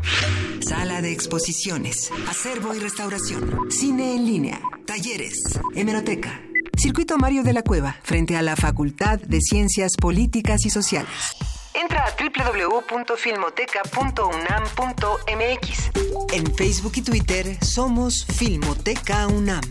Ahí encontrarás la oferta visual que tenemos para ti. Filmoteca UNAM. Mi mejor anzuelo es la seducción. Elijo a mis víctimas, me gano su confianza, las llevo a mi apartamento y, finalmente, al interior de mis entrañas. Radio UNAM te invita a ver La confesión del caníbal. escrita e interpretada por Sergio Rue, bajo la dirección de Eduardo Ruiz Aviñón. Todos los lunes de marzo a las 8 de la noche en la sala Julián Carrillo de Radio UNAM. La entrada es libre. Radio UNAM. ¿Eres de los que se la pasa posteando fotos en el Face burlándose de los políticos? ¿Dándole retweet a esas frases inteligentes de protesta? ¿Muestras tu inconformidad en redes sociales? ¿Haces memes quejándote del gobierno? En el Partido Humanista queremos decirte que eso no va a cambiar las cosas y que si quieres que este país cambie, tienes que ponerte a trabajar. Y el partido político es el mejor instrumento para cambiar las cosas. Y este es nuevo, no tiene vicios y tiene espacios para ti. Súmate, conócenos y pongámonos a trabajar. Partido Humanista Ciudad de México. Germinar en medio de la erosión. Navegar a merced del hombre. Reencontrar la geología de la palabra. Poesía en voz alta, punto 17. Palabras para el antropoceno. Conferencias, talleres, performance y espacios sonoros. Lenguas maternas y emergentes. Del 29 de marzo al 2 de abril en Casa del Lago. Más información en www.casadelago.unam.mx. El barrio, la fiesta, sonideros. Pasos de baile, protestas, inconformidades y movimientos sociales. En esta ocasión le venimos presentando el proyecto de moda de novedad Ocanyore, un monólogo de Teatro Sin Fronteras dirigido por Ángel Patricio Rubio. Próxima estación, Sala Julián Carrillo de Radio UNAM. Todos los martes de marzo a las 8 de la noche. Entrada libre. Te esperamos. Carmen, Carmen, tiquitaca que patlaque no pa constitución y catonagua camanal. Kena, no pane julito to derechos guantlachque moneki tichihuase y catonagua camanal. Nochi más ewa tlatoli tengamati pan México y huicalipati queja castilteca camanali. Kena, nochite mexicanos. No pa gobierno tlenir república que nechtia ni tlacuiloli no pa constitución política para 68 más ewa tlatoli tlenochi México. ¿Quieres saber qué dijimos? Visita www.go.mx diagonal inali. Instituto Nacional de Lenguas Indígenas, Secretaría de Cultura, Gobierno de la República. La noche es para la resistencia. Los viernes para celebrar la vida. ¿Cómo empiezas el fin de semana? En resistencia modulada queremos saber. El Buscapiés. La radio brújula para las noches de viernes. Haz que tu fiesta suene en el cuadrante. Todos los viernes 23 horas por el 96.1 de FM. Radio UNAM. En un mundo desigual e intolerante, ¿cuál es la línea que nos separa del otro? Sin margen. Borramos fronteras. Acompaña a Luisa Iglesias y conoce los ecos de la diversidad social. Todos los jueves a las 12 del día por el 96.1 de FM. Radio UNAM. Primer movimiento. Podcast y transmisión en directo en www.radiounam.unam.mx.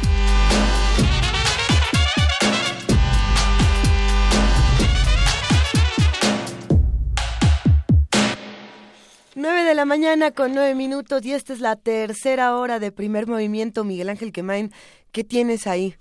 Pues tengo boletos. Eh, Secultura regala cinco pases dobles para la obra Raíz, que es este viernes 24 de marzo a las 20 horas en el Teatro Orientación del Centro Cultural del Bosque, que está atrás del Auditorio Nacional.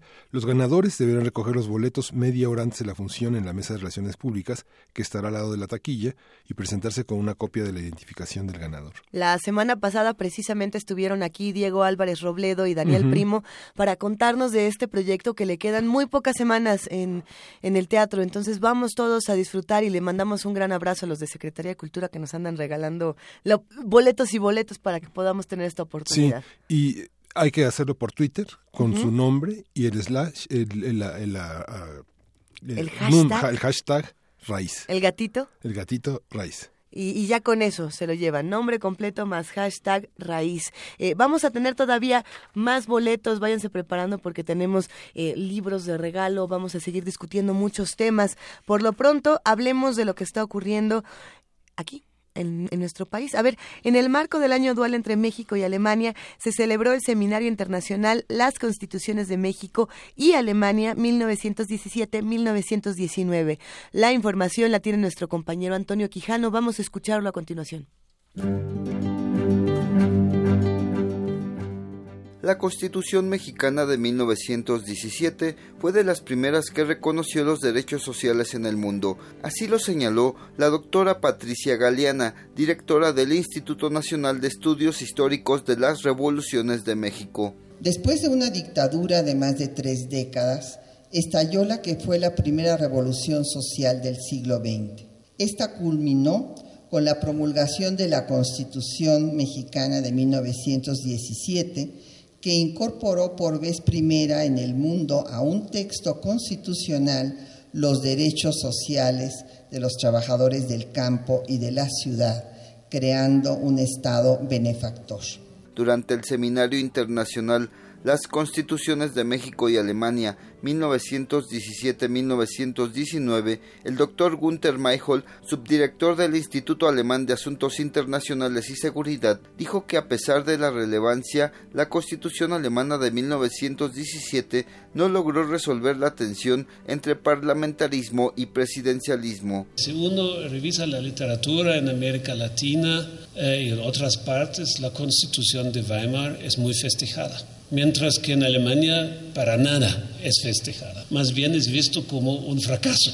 Y esta eh, situación de eh, una percepción bastante divergente será en primer eh, término por la situación que la Constitución de Weimar no logró resolver la tensión entre parlamentarismo y presidencialismo en su oportunidad, el doctor Pedro Salazar Ugarte, director del Instituto de Investigaciones Jurídicas de la UNAM, dijo que a diferencia del texto alemán, nuestra Carta Magna sí tuvo viabilidad. Se apuesta por un poder ejecutivo fuerte, por un poder ejecutivo que tuviera capacidad de mando, que tuviera capacidad de gobierno. Y creo que visto a 100 años de distancia y con todas las críticas que algunos le hacemos al presidencialismo, fue una de las causas que le dio viabilidad al documento constitucional. Y hay que reconocerlo. Eso solo se puede decir cuando uno hace un juicio en retrospectiva histórica, porque sabemos que al menos en esa dimensión que fue la de la organización del poder y la gestión de la administración de la cosa pública, los instrumentos constitucionales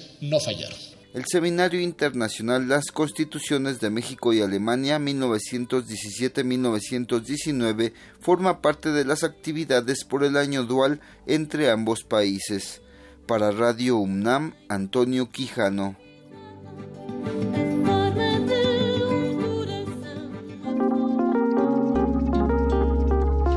Primer movimiento. Hacemos comunidad.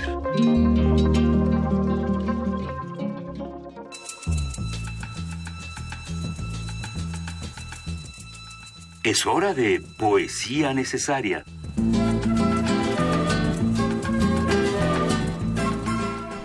Miguel Ángel Quemain, es tu turno de poesía necesaria.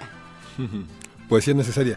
Vamos, a, he seleccionado un poeta, un poeta que es Hugo Gutiérrez Vega, que nació en 1934, nació en Guadalajara, Jalisco, murió en la Ciudad de México hace poco más de un año, en septiembre de, de 2015 ha tenido prácticamente todos los reconocimientos que se pueden tener en vida, el Premio Nacional de Periodismo, el Premio, el Premio de Poesía Aguascalientes, ha tenido muchos reconocimientos. Y es un hombre que se dedicó al teatro, al ensayo, a la poesía, a la crítica literaria, fue diplomático y tiene un, poema que se llama Suite Doméstica que está dividido en cuatro partes, es muy interesante, es un, es un poema muy coloquial sobre la vida cotidiana de una pareja que, que se ama y que pasan los días en la rutina y deshaciendo la rutina y está en material de lectura, puede usted buscarlo en material de lectura. Hugo Gutiérrez Vega tiene una introducción de Pedro Serrano, un conjunto de poemas muy interesantes y paso a la lectura que tiene un epígrafe que se llama Margot está en la ventana. Te digo que quiero quedarme a vivir en la ducha. No comprendes de inmediato, pero después te ríes, y tus dientes son compasivos e irónicos, tienen la complicidad de los quince años juntos. Te digo que no quiero salir de la ducha y tú, sentada junto a la ventana, cepillas tus cabellos pausadamente. Desde la ducha te envío mi despedida y el torrente organiza el trágico naufragio del jabón. 2. Mientras me dices que ya estás cansada del café, de los huevos fritos y de la pedagogía activa, haces cuentas, las de siempre equivocadas, cuentas optimistas, y te ríes de lo que pasó anoche. Me dices que convendría copular. Una luna de agencia de viajes anda sobre los edificios. Esta semana se cayó un cuadro, y un amigo derrotó el viejo sillón. La casa peligra. Copulemos. 3. Porque soy un señor domesticado que escribe versos y gesticula en los parques, digo que nada pido, la vida ha derramado su cornucopia sobre mis zapatos. Tengo un auto, dos trajes, diez pañuelos y me puedo comprar nuevas corbatas. Me inquietan las jornadas submarinas, sé volar y lo hago raras veces. Aquí paré mi tienda, solo espero esta fiesta nocturna. Me moriré cuando el placer termine. La vida no es sueño. 4. Declaración final. Exploro el domicilio. Me gusta este desorden vivo. Cuando la casa siente que se pega a la tierra, empieza a protestar, decide irse y los libros se llenan de humedad. Dos veces vimos ya la misma arena. Nunca somos los mismos. Es tiempo, amada gente, de largarnos. Hugo Gutiérrez. Primer movimiento.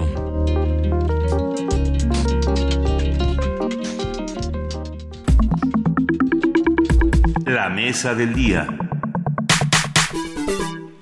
El libro Hacia un marxismo mundano, la clave está en los bordes, de Armando Bartra, plantea una teoría de la revolución para transformar el capitalismo a través del planteamiento de tres perspectivas, que son las siguientes. La transformación social de ideas utópicas, la comuna de París y la comuna presente, que existe no solo como reminiscencia del pasado o de corte evolucionista y que cuestiona la construcción de un sujeto hacedor de realidades. El autor desarrolla un discurso conceptual y simbólico, recorriendo las viejas luchas de liberación nacional y las alteraciones de la modernidad para abordar temas como el despojo y la violencia. Vamos a conversar sobre este libro y lo que propone, lo que queda hoy vigente del marxismo y lo que ha hecho por el siglo XX mexicano, con el doctor Armando Bartra, sociólogo, escritor y profesor investigador de la UAM Xochimilco. Buenos días, Armando Bartra, ¿cómo estás? Buenos días, pues muy bien, otra vez aquí con ustedes. Un gusto, como siempre, que nos acompañes y que podamos tener este tipo de conversaciones, pero a ver cómo le entramos a esto del marxismo mundano. Pues por lo mundano, es decir, este, la hipótesis fundamental del texto que podía haberse llamado un pensamiento mundano, un pensamiento de izquierda mundano, solo que yo tengo 76 años y entonces ser de izquierda es ser marxista. Para los eh, izquierdistas de hoy ya no es tan necesario ser marxista, pero en mi caso sí. Entonces un pensamiento de izquierda mundano, un marxismo mundano, en mi caso, tiene que responder a las preguntas de hoy. Digamos, en el libro uno puede encontrar, y en el brevísimo resumen que acaban de hacer se menciona, eh, ideas para tratar de entender realidades eh, cotidianas con las que uno se amanece y que son terriblemente impactantes. Estoy leyendo el asesinato de Miroslava De una periodista, de una periodista de Chihuahua, de una periodista de Ciudad Juárez, que escribía en el norte, que escribía en La Jornada, a la que yo leía, que quizás alguna vez me entrevistó estando yo por ahí, y que bueno, ha sido asesinada este, eh, eh, en una muestra más de la violencia cotidiana que vivimos. Es, es sobre esto que hay que reflexionar, sino para qué sirve el pensamiento. Y esto, por ejemplo, es uno de los ensayos, uno de los últimos ensayos de este libro, el marxismo mundano que se llama precisamente Violencias y que tiene como punto de arranque, como punto de partida, aunque no se quede en ello, el asunto de Ayotzinapa, el asunto de los 43 que siguen siendo un pendiente y con el que me temo yo que se va a ir este régimen con ese pendiente. Entonces, bueno, ahí está, la violencia de Ayotzinapa o el asesinato de Miroslava Brich, este, eh, son temas sobre los cuales el pensamiento tiene que reflexionar de los cuales este libro se ocupa, evidentemente no de la situación anecdótica de tal cual caso, sino de el pensamiento que los esclarece y que le dan el carácter de, de mundano. No sé si de marxista, pero sí, sí de mundano. Prefiero ser mundano a ser marxista a estas alturas de la pelea. Sí, eh, a mí me llamó mucho la atención, eh, Armando Bartra, soy Juana Inés, buen día. Sí, hola, buen día. Me, me llamó la atención porque si hay algún mantra que yo tengo en la vida es uno de Tomás Moro, desconfía de los hombres de un solo libro. Sí. Y justamente, de pronto los marxistas tienden a ser eh, hombres, de un, hombres o mujeres de un solo libro. O por lo menos en el marxismo más duro, en el que aprendimos, eh, a lo mejor los que fuimos a la UNAM o los que nos, que nos criamos en ese momento del marxismo, eh, a lo mejor era más de un libro, pero eran El Capital y el, el 18 Brumario, digamos, no muchos más. Así es. Este, entonces, eh, ¿qué pasa? No, es un libro que sí se va por el marxismo, pero se va también al doctor Jekyll y Mr. Hyde, se va también a Carlo Ginsburg y, a otros muchísimos autores. No, no echas mano de una sola forma de ver el mundo y creo que esto es, es muy importante. ¿Cómo se llega a eso? Sí, bueno, si uno tuviera que este, girar en torno a un solo libro, pues como menos que fuera largo, ¿no? Para que pudiera uno pasarse bastantes horas leyéndolo y el Capital no está mal, sobre todo porque es extraordinariamente largo y además, y ya fuera de bromas, porque es un libro con una capacidad de sobrevivencia que, que, habría que comparar solo con la Biblia o con el Popol Vuh o cosas así, ¿no? Eh, pero, pero no, no, ciertamente, este, quedarse en un solo libro, quedarse en un solo pensamiento, quedarse en una sola doctrina, cualquiera que ésta sea, en un sistema de ideas cerrado, es una estrategia equivocada. Sí, este es un libro que, igual que mi vida, eh, recorre muchos libros, muchas experiencias, muchos acercamientos, eh, novelas policíacas, este, filosofía, reflexión sociológica, cómic, eh, batallas por la imagen, batallas por, por el futuro, reflexiones sobre Marx, que las hay muchos, sobre campesinos e indígenas, que es un tema que me apasiona. es decir, es un libro que no se queda en un solo libro, y que tampoco se queda en una sola acercamiento. No soy sociólogo, ni antropólogo, ni politólogo, ni economista, ni filósofo, en todo caso quizás un poco más filósofo que otra cosa, no solo porque empecé ahí en la Facultad de Filosofía y Letras, sino por el enfoque, pero este creo en la multidisciplina o en la transdisciplina y este es un libro transdisciplinario. La transdisciplina es, es, el eje de este libro y como decía, eh, mi vida a, lo largo de todos de estos más de 70 años transcurre en una multiplicidad de lecturas. Es una especie de, el, ensayo de autobiografía y una parte de autobiografía intelectual, de una manera de ver, un mirador que se construye a partir de múltiples lecturas y de múltiples intereses, como bien señala Juan Manuel Aurrecochea en la introducción, asombrado por toda la diversidad de cómics, eh, la presencia de Bruegel, la presencia de muchísimas cosas, sobre todo de las imágenes que nos alimentan a finales del siglo XX y ya son el imperio en el siglo XXI. No, no, este, no, no, nada más ajeno que el intento de una autobiografía intelectual. Mm, tengo, y esto creo que lo digo en algún sitio, un, un repelús, una, un, un, rechazo a todo intento de darle un sentido y racionalidad, como si las cosas tuvieran un principio y un fin, tuvieran un destino y todo estuviera claramente significado este, eh, por ese origen y este destino. No, no soy anti-hegeliano, no creo que haya una racionalidad que subyace ni en la historia ni en la biografía, ni mucho menos en la mía, y si la hubiera no es eh, no soy yo el que la va a descubrir. Entonces ese intento muy muy este Octavio Paciano de tener una vida perfecta en la que todo encaje a la perfección sin ningún tipo de disonancias y de y de fricciones y de este, tronidos no no este el que no es el que se me da. Hay en efecto un, un primer ensayo es un libro de ensayos, es un libro de diversos ensayos muy heterodoxos.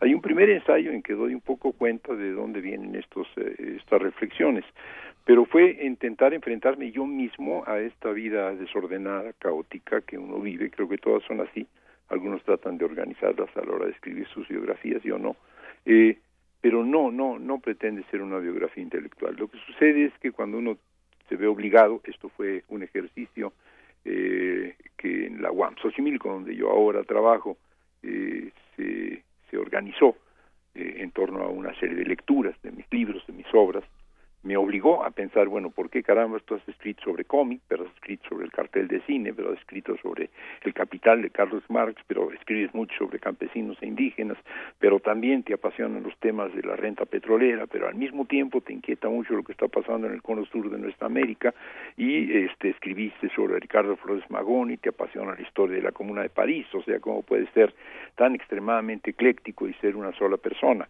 Eh, eh, es esto lo que eh, motiva cuando menos uno de los ensayos y si esto es una biografía intelectual, bueno, es una biografía intelectual.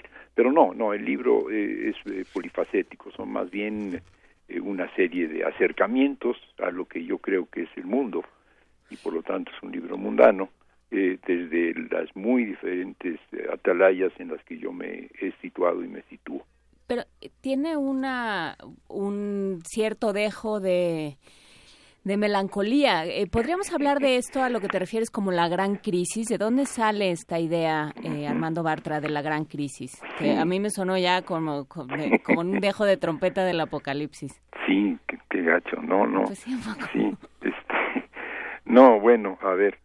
Pues lo de gran crisis es ponerle mayúsculas, ¿no? Porque entonces, mira, se ha hablado de la crisis estructural, se ha hablado de la crisis capitalista, se ha hablado de la crisis epocal, se ha hablado de la crisis este, eh, civilizatoria y, más los adjetivos que se acumulen. Cuando algo sucede, todos tratamos de apropiarnos del adjetivo que le dé a nuestra a nuestro enfoque particular identidad.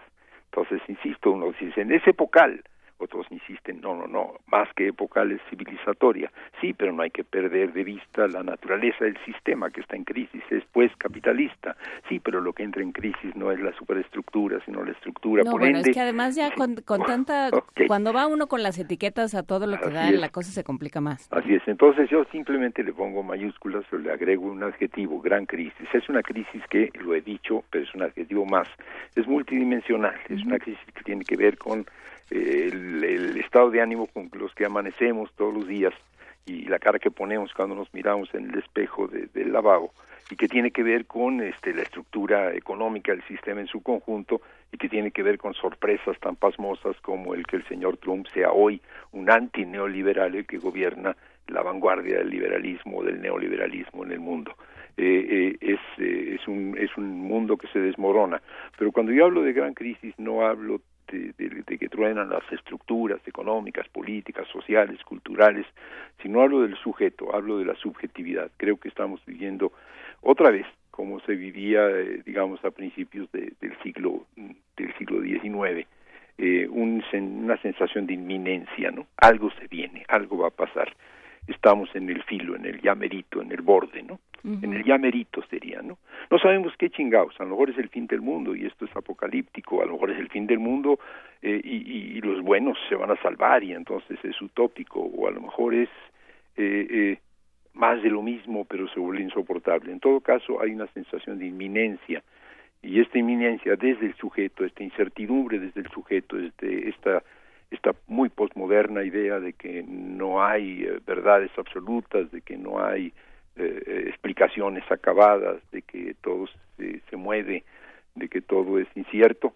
esto es una sensación de crisis. Creo que vivimos un tiempo de crisis, no porque hay una recesión prolongada que no se acaba de remontar, no porque haya una pérdida de credibilidad del sistema liberal como forma de gobierno, no porque el capitalismo como economía de, de sí, no porque este, de pronto la nueva derecha en Europa y en Estados Unidos esté avanzando, sino porque nosotros, nosotros sentimos que eh, hay un no va más, de que estamos al final de los tiempos y por lo tanto quizás al principio de otros tiempos. Esto es subjetivo, esto es, eh, la crisis está en el sujeto y si no la ponemos nosotros en nuestro pensamiento, en nuestra acción, entonces no hay crisis, el mundo se va a derrumbar o, o no, pero pero eso no constituye una crisis. La crisis la ponemos nosotros, la crisis somos nosotros.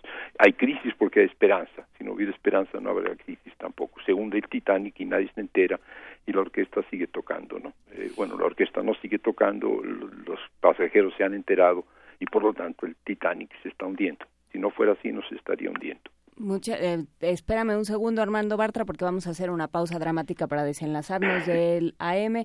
Muchísimas gracias a quienes nos escucharon a través de AM. Sigan con la programación habitual y nosotros nos quedamos en el 96.1 de FM. Ahora sí, muchísimas gracias Armando Bartra. En efecto, la, la, crisis existe porque la estamos nombrando y porque la estamos viendo y la estamos viviendo como sujetos. Yo lo pongo en, en términos de, de Monsiváis, ya no pasa lo que estábamos entendiendo. Así es. ya ya los, paradigmas, las formas, las palabras que utilizábamos y aquí es donde, donde es interesante que traigas el marxismo y que traigas también, bueno, no lo traes tú, pero yo lo he escuchado mucho, el materialismo histórico. De que de pronto empieza otra vez a revivir en el discurso y a revivir como un planteamiento que nos puede ayudar a entender aquello que ya no estamos entendiendo. No, no, no, este, creo que ahí sí, Monsiváis, el, el mantra de, de, Carlos en este punto me lo compró, ¿no? Eh, creo que en efecto el problema es que ya no pasa lo que estábamos entendiendo y entonces lo que hay que hacer es bajarnos del corcel de las hermosas ideas que nos habían permitido galopar y empezar otra vez a caminar con los pies sobre la tierra en lo que está sucediendo que no entendemos. Y entonces hay que cambiar el lenguaje, ciertamente hay que cambiar el lenguaje. ¿Por qué no uso mucho lo de materialismo histórico? Porque, porque ya que dices materialismo histórico, estás muy cerca de decir también materialismo científico o, una visión científica del socialismo, y entonces este, empezamos a, darle al marxismo, al marxismo del pobre Carlos Marx, un, un, sesgo muy positivista, un sesgo muy cientificista, este, que no, que no me gusta. Entonces, este, lo del materialismo y lo del carácter científico, el socialismo, son, me parece, reminiscencias, regustos de una época en la que esto era muy mundano, porque estábamos hablando de fines del, del, 18, principios del 19 y mediados del 19 ya, este, con Marx, pero que hoy ya no nos está funcionando. Entonces hoy está en crisis buena parte del andamiaje en torno al cual Marx construye su pensamiento, que es el andamiaje finalmente del pensamiento moderno. Está en crisis esta visión teleológica de la historia como una razón subyacente que, que conduce el proceso que viene de Hegel y que de algún modo se compra Marx. Está en crisis la visión positivista con Comte y con la, la, idealización de las ciencias eh, positivas y de las matemáticas, que de algún modo se expresa también en la economía política. Eh, eh, es todo esto lo que hay que revisar, es todo esto lo que hay que, poner, someter a, juicio, y es todo esto lo que yo no me quedo, lo que no recupero de Marx. El libro tiene un apartado muy importante sobre el mundo indígena y el mundo campesino y todavía este, algunas conexiones con Haciendo Milpa, por ejemplo, con el pensamiento que había, que había, que había elaborado en algunos libros eh, profundamente académicos, ensayísticos de, de, orden de investigación y que ahora se flexibilizan eh, hacia otros bordes, hacia, otras, hacia otros límenes. Sí, este, eh, ¿Cómo eh, pensar lo indígena y cómo pensar lo campesino bajo, bajo estrictas flexibilidades que, que anuncian nuevas, nuevos enfoques? con tuteo. Sí, Armando. Usaste el tuteo y, luego regresaste al usted. Por favor, quédate en el tuteo. este, vámonos a lo indígena y campesino. Eh, sí, es una de mis pasiones. Aquí está de muchas maneras. Por un lado hay dos ensayos sobre la comunidad, sobre la comuna y la comunidad que no son directamente el tema campesino indígena, pero que tienen que ver con el hecho de que la comunidad es la gran modalidad de la socialidad eh, que no ha podido digerir los, eh, los sucesivos sistemas económicos y sociales. ¿no? no La comunidad no está en el origen, como pensaba Marx, y en el futuro, sino que la comunidad está en el presente. Y esta comunidad presente es la comunidad que todos vivimos, que todos somos, que ustedes que están ahí haciendo periodismo y nosotros que de vez en cuando estamos con ustedes, eh, el barrio en el que yo vivo, la ciudad en la que en la que yo estoy, este eh, los pueblos campesinos e indígenas, la comunidad. Y por otro lado específicamente la comunidad agraria. Eh, hay un ensayo que se llama esta quimera llamada campesino, aproximación a una clase esquiva, que se trata no de una no de un tema exótico de estas eh, personas extrañas que viven en otro mundo sino del espejo de mirarnos en el espejo de los campesinos. Eh, mirarnos en el espejo de los campesinos nos muestra nuestro propio rostro. Supongo yo que cuando los campesinos se miran en el espejo de los urbanitas eh, también descubren su propio rostro su otredad es una cuestión de mirarnos de mirarnos los unos a los otros. Y en este caso mis otros predilectos son son los campesinos y los indígenas eh, por cuanto que muestran el propio rostro mío y el propio rostro de la modernidad. Otro ensayo se, se ocupa de la diversidad, precisamente esta, esta multiplicidad de comunidades de todo tipo este, se expresa como diversidad, sentirnos cómodos en la diversidad cuando de algún modo la diversidad es este, la multiplicación de los otros y por lo tanto la posibilidad de las agresiones, de los desconciertos, de los desencuentros. y por ahí va en efecto el mundo el mundo campesino las periferias el borde los bordes por eso se llama la clave está en los bordes los bordes son eh, me parece a mí el mejor modo de aproximarse al corazón, al centro de las cosas. Sí, me parece interesante y yo justamente quería eh, que habláramos de este ensayo de la diversidad porque porque si algo nos ha metido en problemas, digamos, si algo ha representado un reto desde, desde la política, lo social, lo cultural, lo, lo comunitario, ha sido la diversidad. Estamos en un momento en el que desde todos los, los ámbitos, desde todos los eh, puntos del espectro ideológico, nos da mucho miedo la, la, diversidad, nos da mucho miedo el otro, no lo entendemos, no lo queremos entender y al momento de hablar de cambiar las cosas, un poco también ese cambio implica borrar al otro. ¿no? Y, y eso ha sido un ejercicio constante que nos ha llevado en buena manera al lugar en el que estamos como sociedad, como país y como, y, y como el mundo entero. Entonces, eh, ¿Cómo, ¿Cómo reivindicar esto desde una teoría marxista? ¿Cómo reivindicar esta, esta posibilidad de ser el otro siempre? Claro, claro. La, ¿Cómo rescatar la posibilidad de ser el otro y no serlo? ¿no? Es decir, el momento en que uno cree que la empatía ya eh, superó todos los eh, límites y que uno ya comprende al otro, que uno ya se ha apropiado del otro, que uno ya es el otro, en ese momento se acaba el matrimonio y la pareja se divorcia. No hay ninguna posibilidad. La otredad es lo que le da sentido a la existencia. Existe el otro, existe lo otro, existe el misterio, existe el cosmos como algo que no acabamos de, abarcar, pero que a veces sentimos que lo aprendemos. Existe la pareja con la que uno vive o, no vive, existen los otros eh, con los que se encuentra en la calle y es siempre esto, ¿no? La posibilidad de acercarse y al mismo tiempo ser repelido.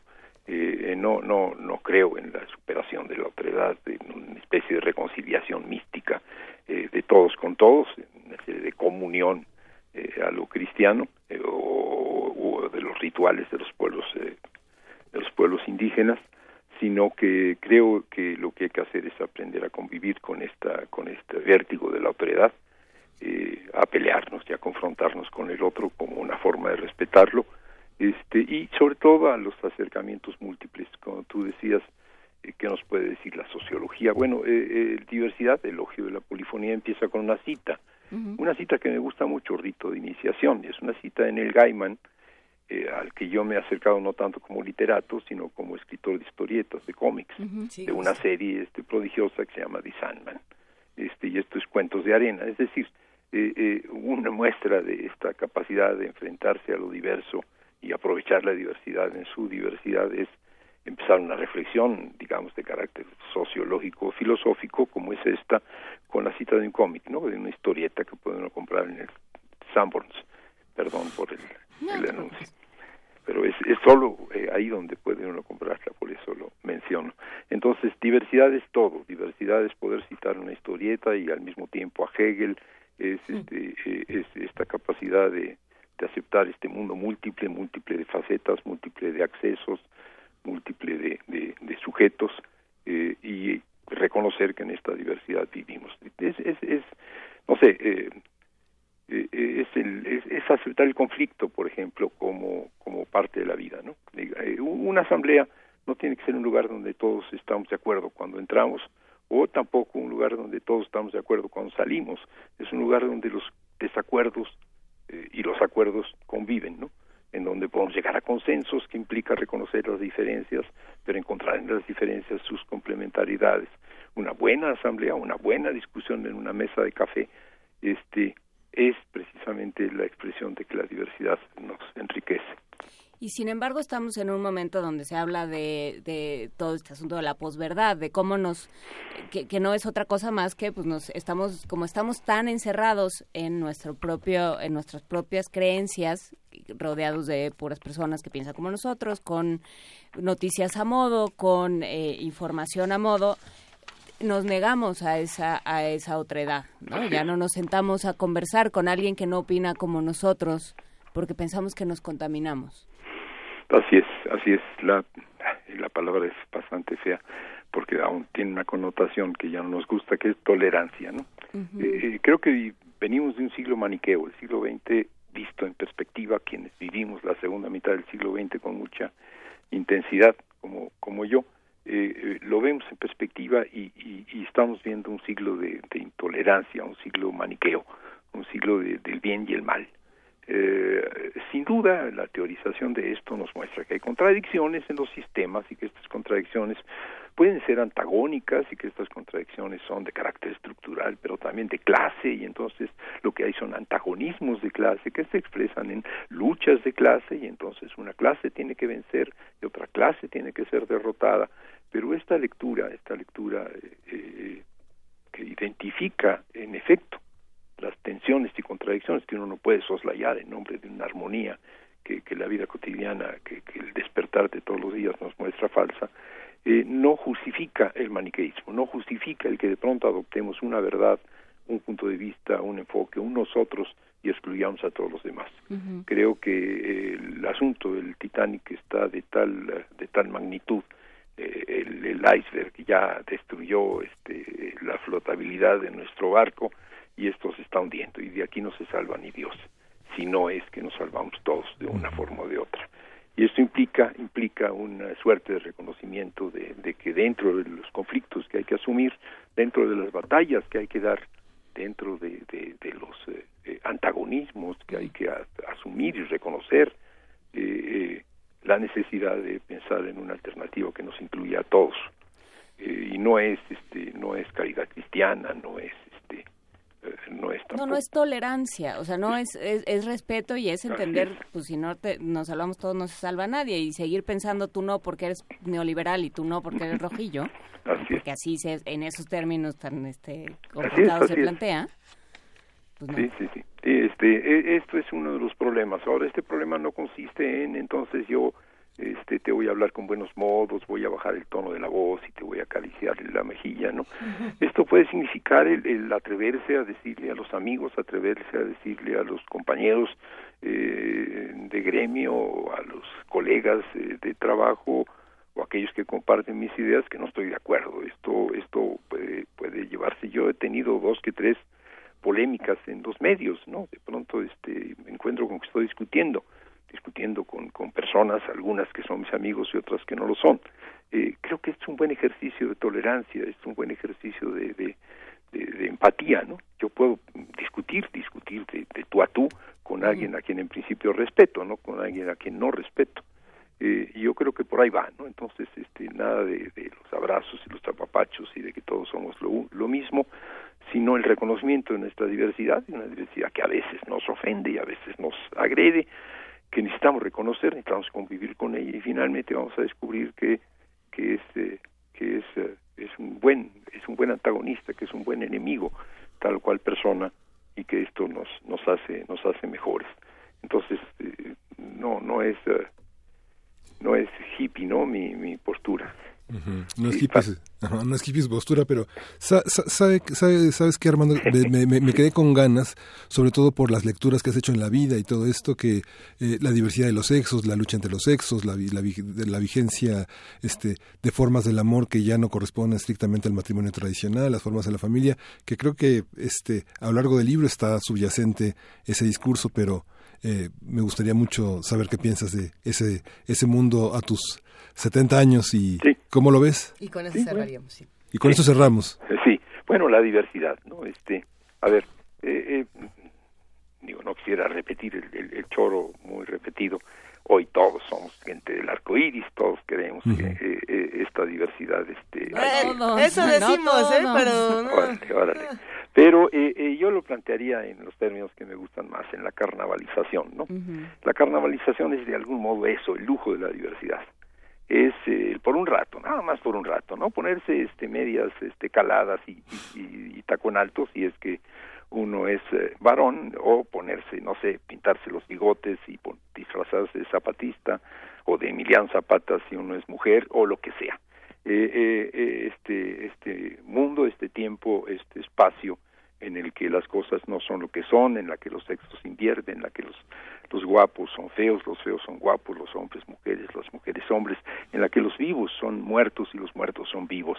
Este, este momento, este, este, este momento de utópico que son los carnavales, los carnavales populares y los no tan populares y un poco más comercializados, eh, eh, en donde la permisibilidad se, se vale. Yo creo que es el ejemplo de diversidad, una diversidad que empieza por uno mismo. Uno puede en el carnaval ser lo que no es, uno puede en el carnaval actuar lo que no actúa habitualmente. Siempre actuamos, pero tenemos un, rol que, que, ya hemos escrito para nosotros mismos. En el carnaval pasamos a otro rol. Eh, y ese carnaval es de alguna manera eh, una imagen invertida del mundo. Y si el mundo está de cabeza, pues el carnaval es el mundo en el que deberíamos vivir. Pues muchas gracias Armando el, por, el carnaval es el mundo donde debemos vivir, donde cabemos todos. Donde ¿Sí? cabemos todos. Y como todos. dices, cuando se tienen 75 años dejar las cosas para después. 76. 76 es una mala es una mala decisión. Así es. Hoy vivimos vivamos hoy. Seamos hoy. felices ahora y, y, demos la batalla por la felicidad futura, claro. Pues muchas gracias Armando. Gracias a ustedes. Seguimos aquí en Primer Movimiento. Abrazo. Hasta luego.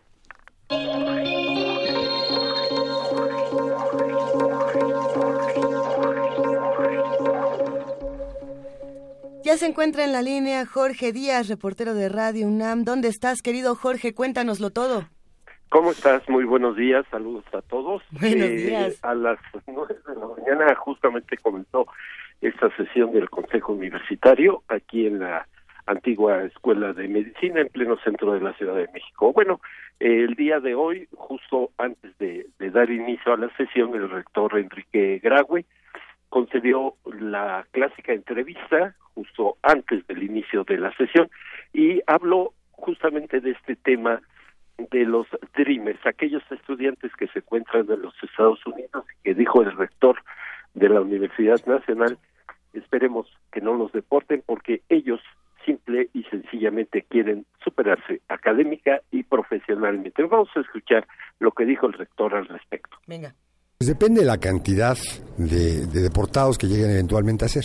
Eh, aquí hay, dos cifras que hay que tener muy claras. ¿no? Una es la cifra histórica de quienes son deportados, que en el caso del año pasado fueron 220 mil, con dos mil y pico de gentes que en posiciones de incorporarse al sistema educativo nacional. Y la otra es el caso de los Dreamers, que esos todos son estudiantes y que esperemos no los deporten. Esos son 600 mil. Entonces, si en, esos, en esa circunstancia existiera una presión educativa, tendremos que ver presupuestos. En esos momentos, perdón. Perdón, Jorge, sí, continúa, por favor. Bien, en estos momentos eh, se lleva eh, la orden del día en el punto número 6, eh, la designación de un miembro de la Junta de Gobierno en sustitución del doctor Alejandro Mojar Betancourt, quien termina sus funciones de acuerdo a la ley orgánica del Consejo Universitario y se ha propuesto a la doctora Patricia Clark de la Facultad de Ciencias para que ella sea la nueva miembro miembro de miembro de la Junta de Gobierno en sustitución del sí. doctor Mojar. Eh, son 13 puntos a destacar, entre ellos la cuenta pública y la creación de una escuela nacional de lenguas extranjeras. El CELE pasa a ser ya o pasará a ser eh, Escuela Nacional. Escuchemos parte de lo que dijo el rector respecto a la orden del día. Gracias, Jorge. Hay cosas muy destacables el día de hoy. La cuenta pública es indiscutiblemente una de ellas, es unos buenos resultados financieros que entrega la universidad, ya con dictamen del auditor, lo escucharán. Tendremos la designación de un miembro de la Junta de Gobierno, dos profesores eméritos, la transformación de, una, de un centro a una escuela y dos carreras, la 119 y la 120. Bien, pues parte de lo que sucede aquí en el centro de la Ciudad de México. Nosotros seguimos aquí atentos a toda la información que surge. Por el momento es el reporte que yo tengo. Venga, hasta aquí nos quedamos, Jorge Díaz, eh, pero ya nos irás contando qué más ocurre. Esperamos tu llamada, esperamos para seguir en contacto. Te abrazamos desde aquí. Igualmente, muchas gracias. Un abrazote, Jorge. Hasta luego. Que estén bien. Aquí seguimos en primer movimiento, son las 9 de la mañana con 49 minutos y tenemos dos libros que vamos a regalar, querido Miguel Ángel Quemain, precisamente sobre lo que habíamos discutido hace unos minutos con Armando Bartra, estos libros llamados Hacia un marxismo mundano. La clave está en los bordes y con el nombre y el hashtag marxismo mundano, eh, con, eso, con eso nada más es lo único que necesitamos para regalar estos dos libros. Venga, estos libros se van a ir por Facebook. Eh, lo que nos pide Miguel Ángel lo tienen que escribir en el muro y, ya vemos quiénes fueron los dos primeros que escribieron no desesperar porque luego los posts en el Facebook como que van saliendo de poquito en poquito pero bueno ya iremos viendo quiénes se llevan este libro de Armando Bartra. Le mandamos desde ahora un abrazo a todos los que están haciendo comunidad con nosotros en redes sociales. Escribieron muchísimo para pedir complacencias para pedir eh, temas rolas para decir qué les gusta qué no les gusta. Los leemos a todos en arroba P Movimiento en diagonal primer movimiento UNAM y en el teléfono 55 36 43 39. De hecho, por aquí nuestra querida amiga Vania Nuche ya nos pasó todos los ganadores, o bueno, a ver, más o menos, algunos de los ganadores, vamos, vamos viendo cómo se nos van. A ver, Miguel Ángel, tú tienes los del taller coreográfico. Sí, en el taller coreográfico, eh, Alfonso de Alba, Oscar Nicolás Castillo, Mauricio Muñoz García, Carla Ofelia Guerrero Cárdenas y Mariela Ravelo Ramos. Y de este lado tenemos a todos los que se van a la consagración de la primavera. Y a ver, a ver quién nos va a invitar, quién nos va a llevar con su pase. Víctor Alanis Hernández, María Isabel Martínez Hernández, Roberto David Torres, Enrique Ayala Torres y por ahí también está Concepción Villanueva Araujo. A todos les mandamos un gran abrazo. Alguna vez les dijimos que si se ganaban pases para el teatro, para la ópera, para la UFUNAM, para cualquiera de estas actividades que usualmente regalamos, por favor nos manden fotos para que sepamos cómo se la pasaron. Digo, no interrumpan al actor mientras está desenvolviéndose en escena, pero una foto nunca está de más. A ver, y aquí tenemos más boletos todavía, Miguel Ángel. Tenemos los cinco pases dobles que se fueron para la obra Raíz. Raíz, eh, la raíz eh, lo ganó Yasmín Celaya Sánchez, Cintia Nevid Alvarado Rendón, Jorge Rivas Ortiz, Octavio Hernández Rodríguez y Carmen Sumaya. Pues hasta aquí tenemos a todos los ganadores y vamos a escuchar en este momento complacencias musicales. Esta nos encanta, además vamos a escuchar... ¿tú, conoces a Funkadelic, Juana Inés? No. ¿A Maggot Brian? Maggot Brian, Maggot Brain? Ajá. No. ¿Conoces a Paula Pisano? Sí, en nuestra radio escucha. Ah, bueno, ya con eso, venga la recomendación de Paula. Mother Earth is pregnant for the third time, for y'all have knocked her up. I have tasted the maggots in the mind of the universe. I was not offended, for I knew I had to rise above it all or drown in my own shit.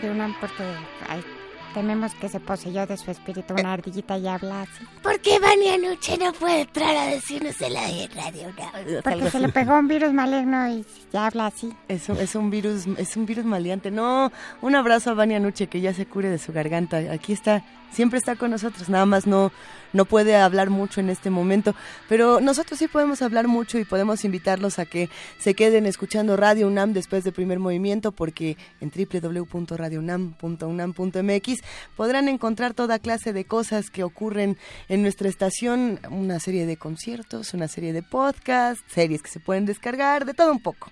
De todo un poco va a haber en Radio UNAM, aunque, aunque Vania no nos lo pueda contar de manera muy específica, pero por supuesto está en nuestra página de internet www.radio.unam.mx.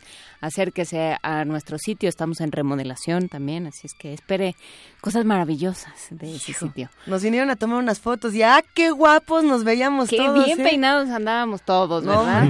nada mocosos, nada sudados, nada despeinados. No, bueno, no, qué cosa. Nada, sí, no. nos la tomado peste hoy. bubónica es una cosa muy bonita junto a nosotros. Pero bueno, ya nos vamos, nos vemos el lunes. El lunes vamos a estar hablando de ética y política, porque siempre, siempre está bien. Vamos a estar hablando de la montaña y todas las cosas que se pueden hacer, un ciclo de cine de montaña.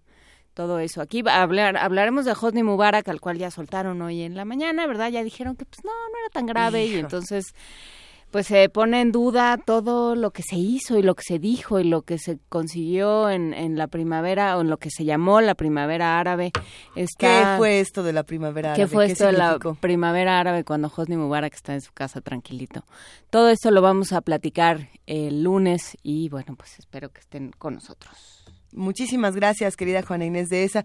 Muchas gracias, Miguel Ángel Quemay. Gracias a ti.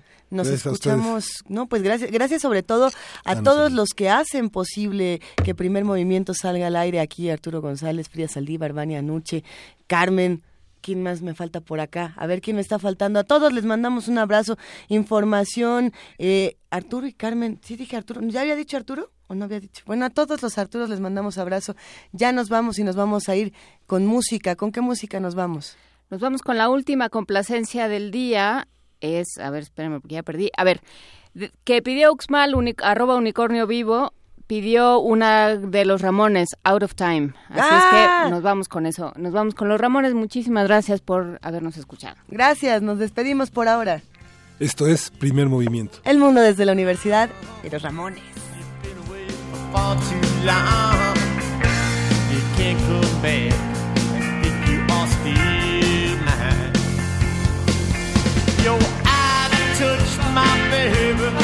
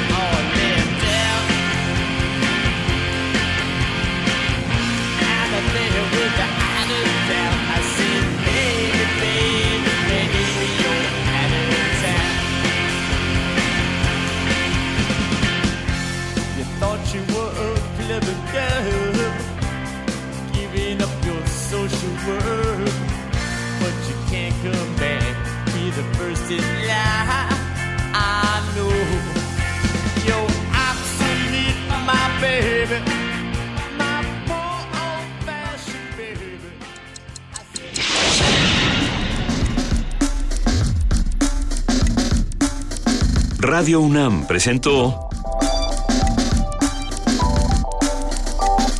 Primer Movimiento. El mundo desde la universidad.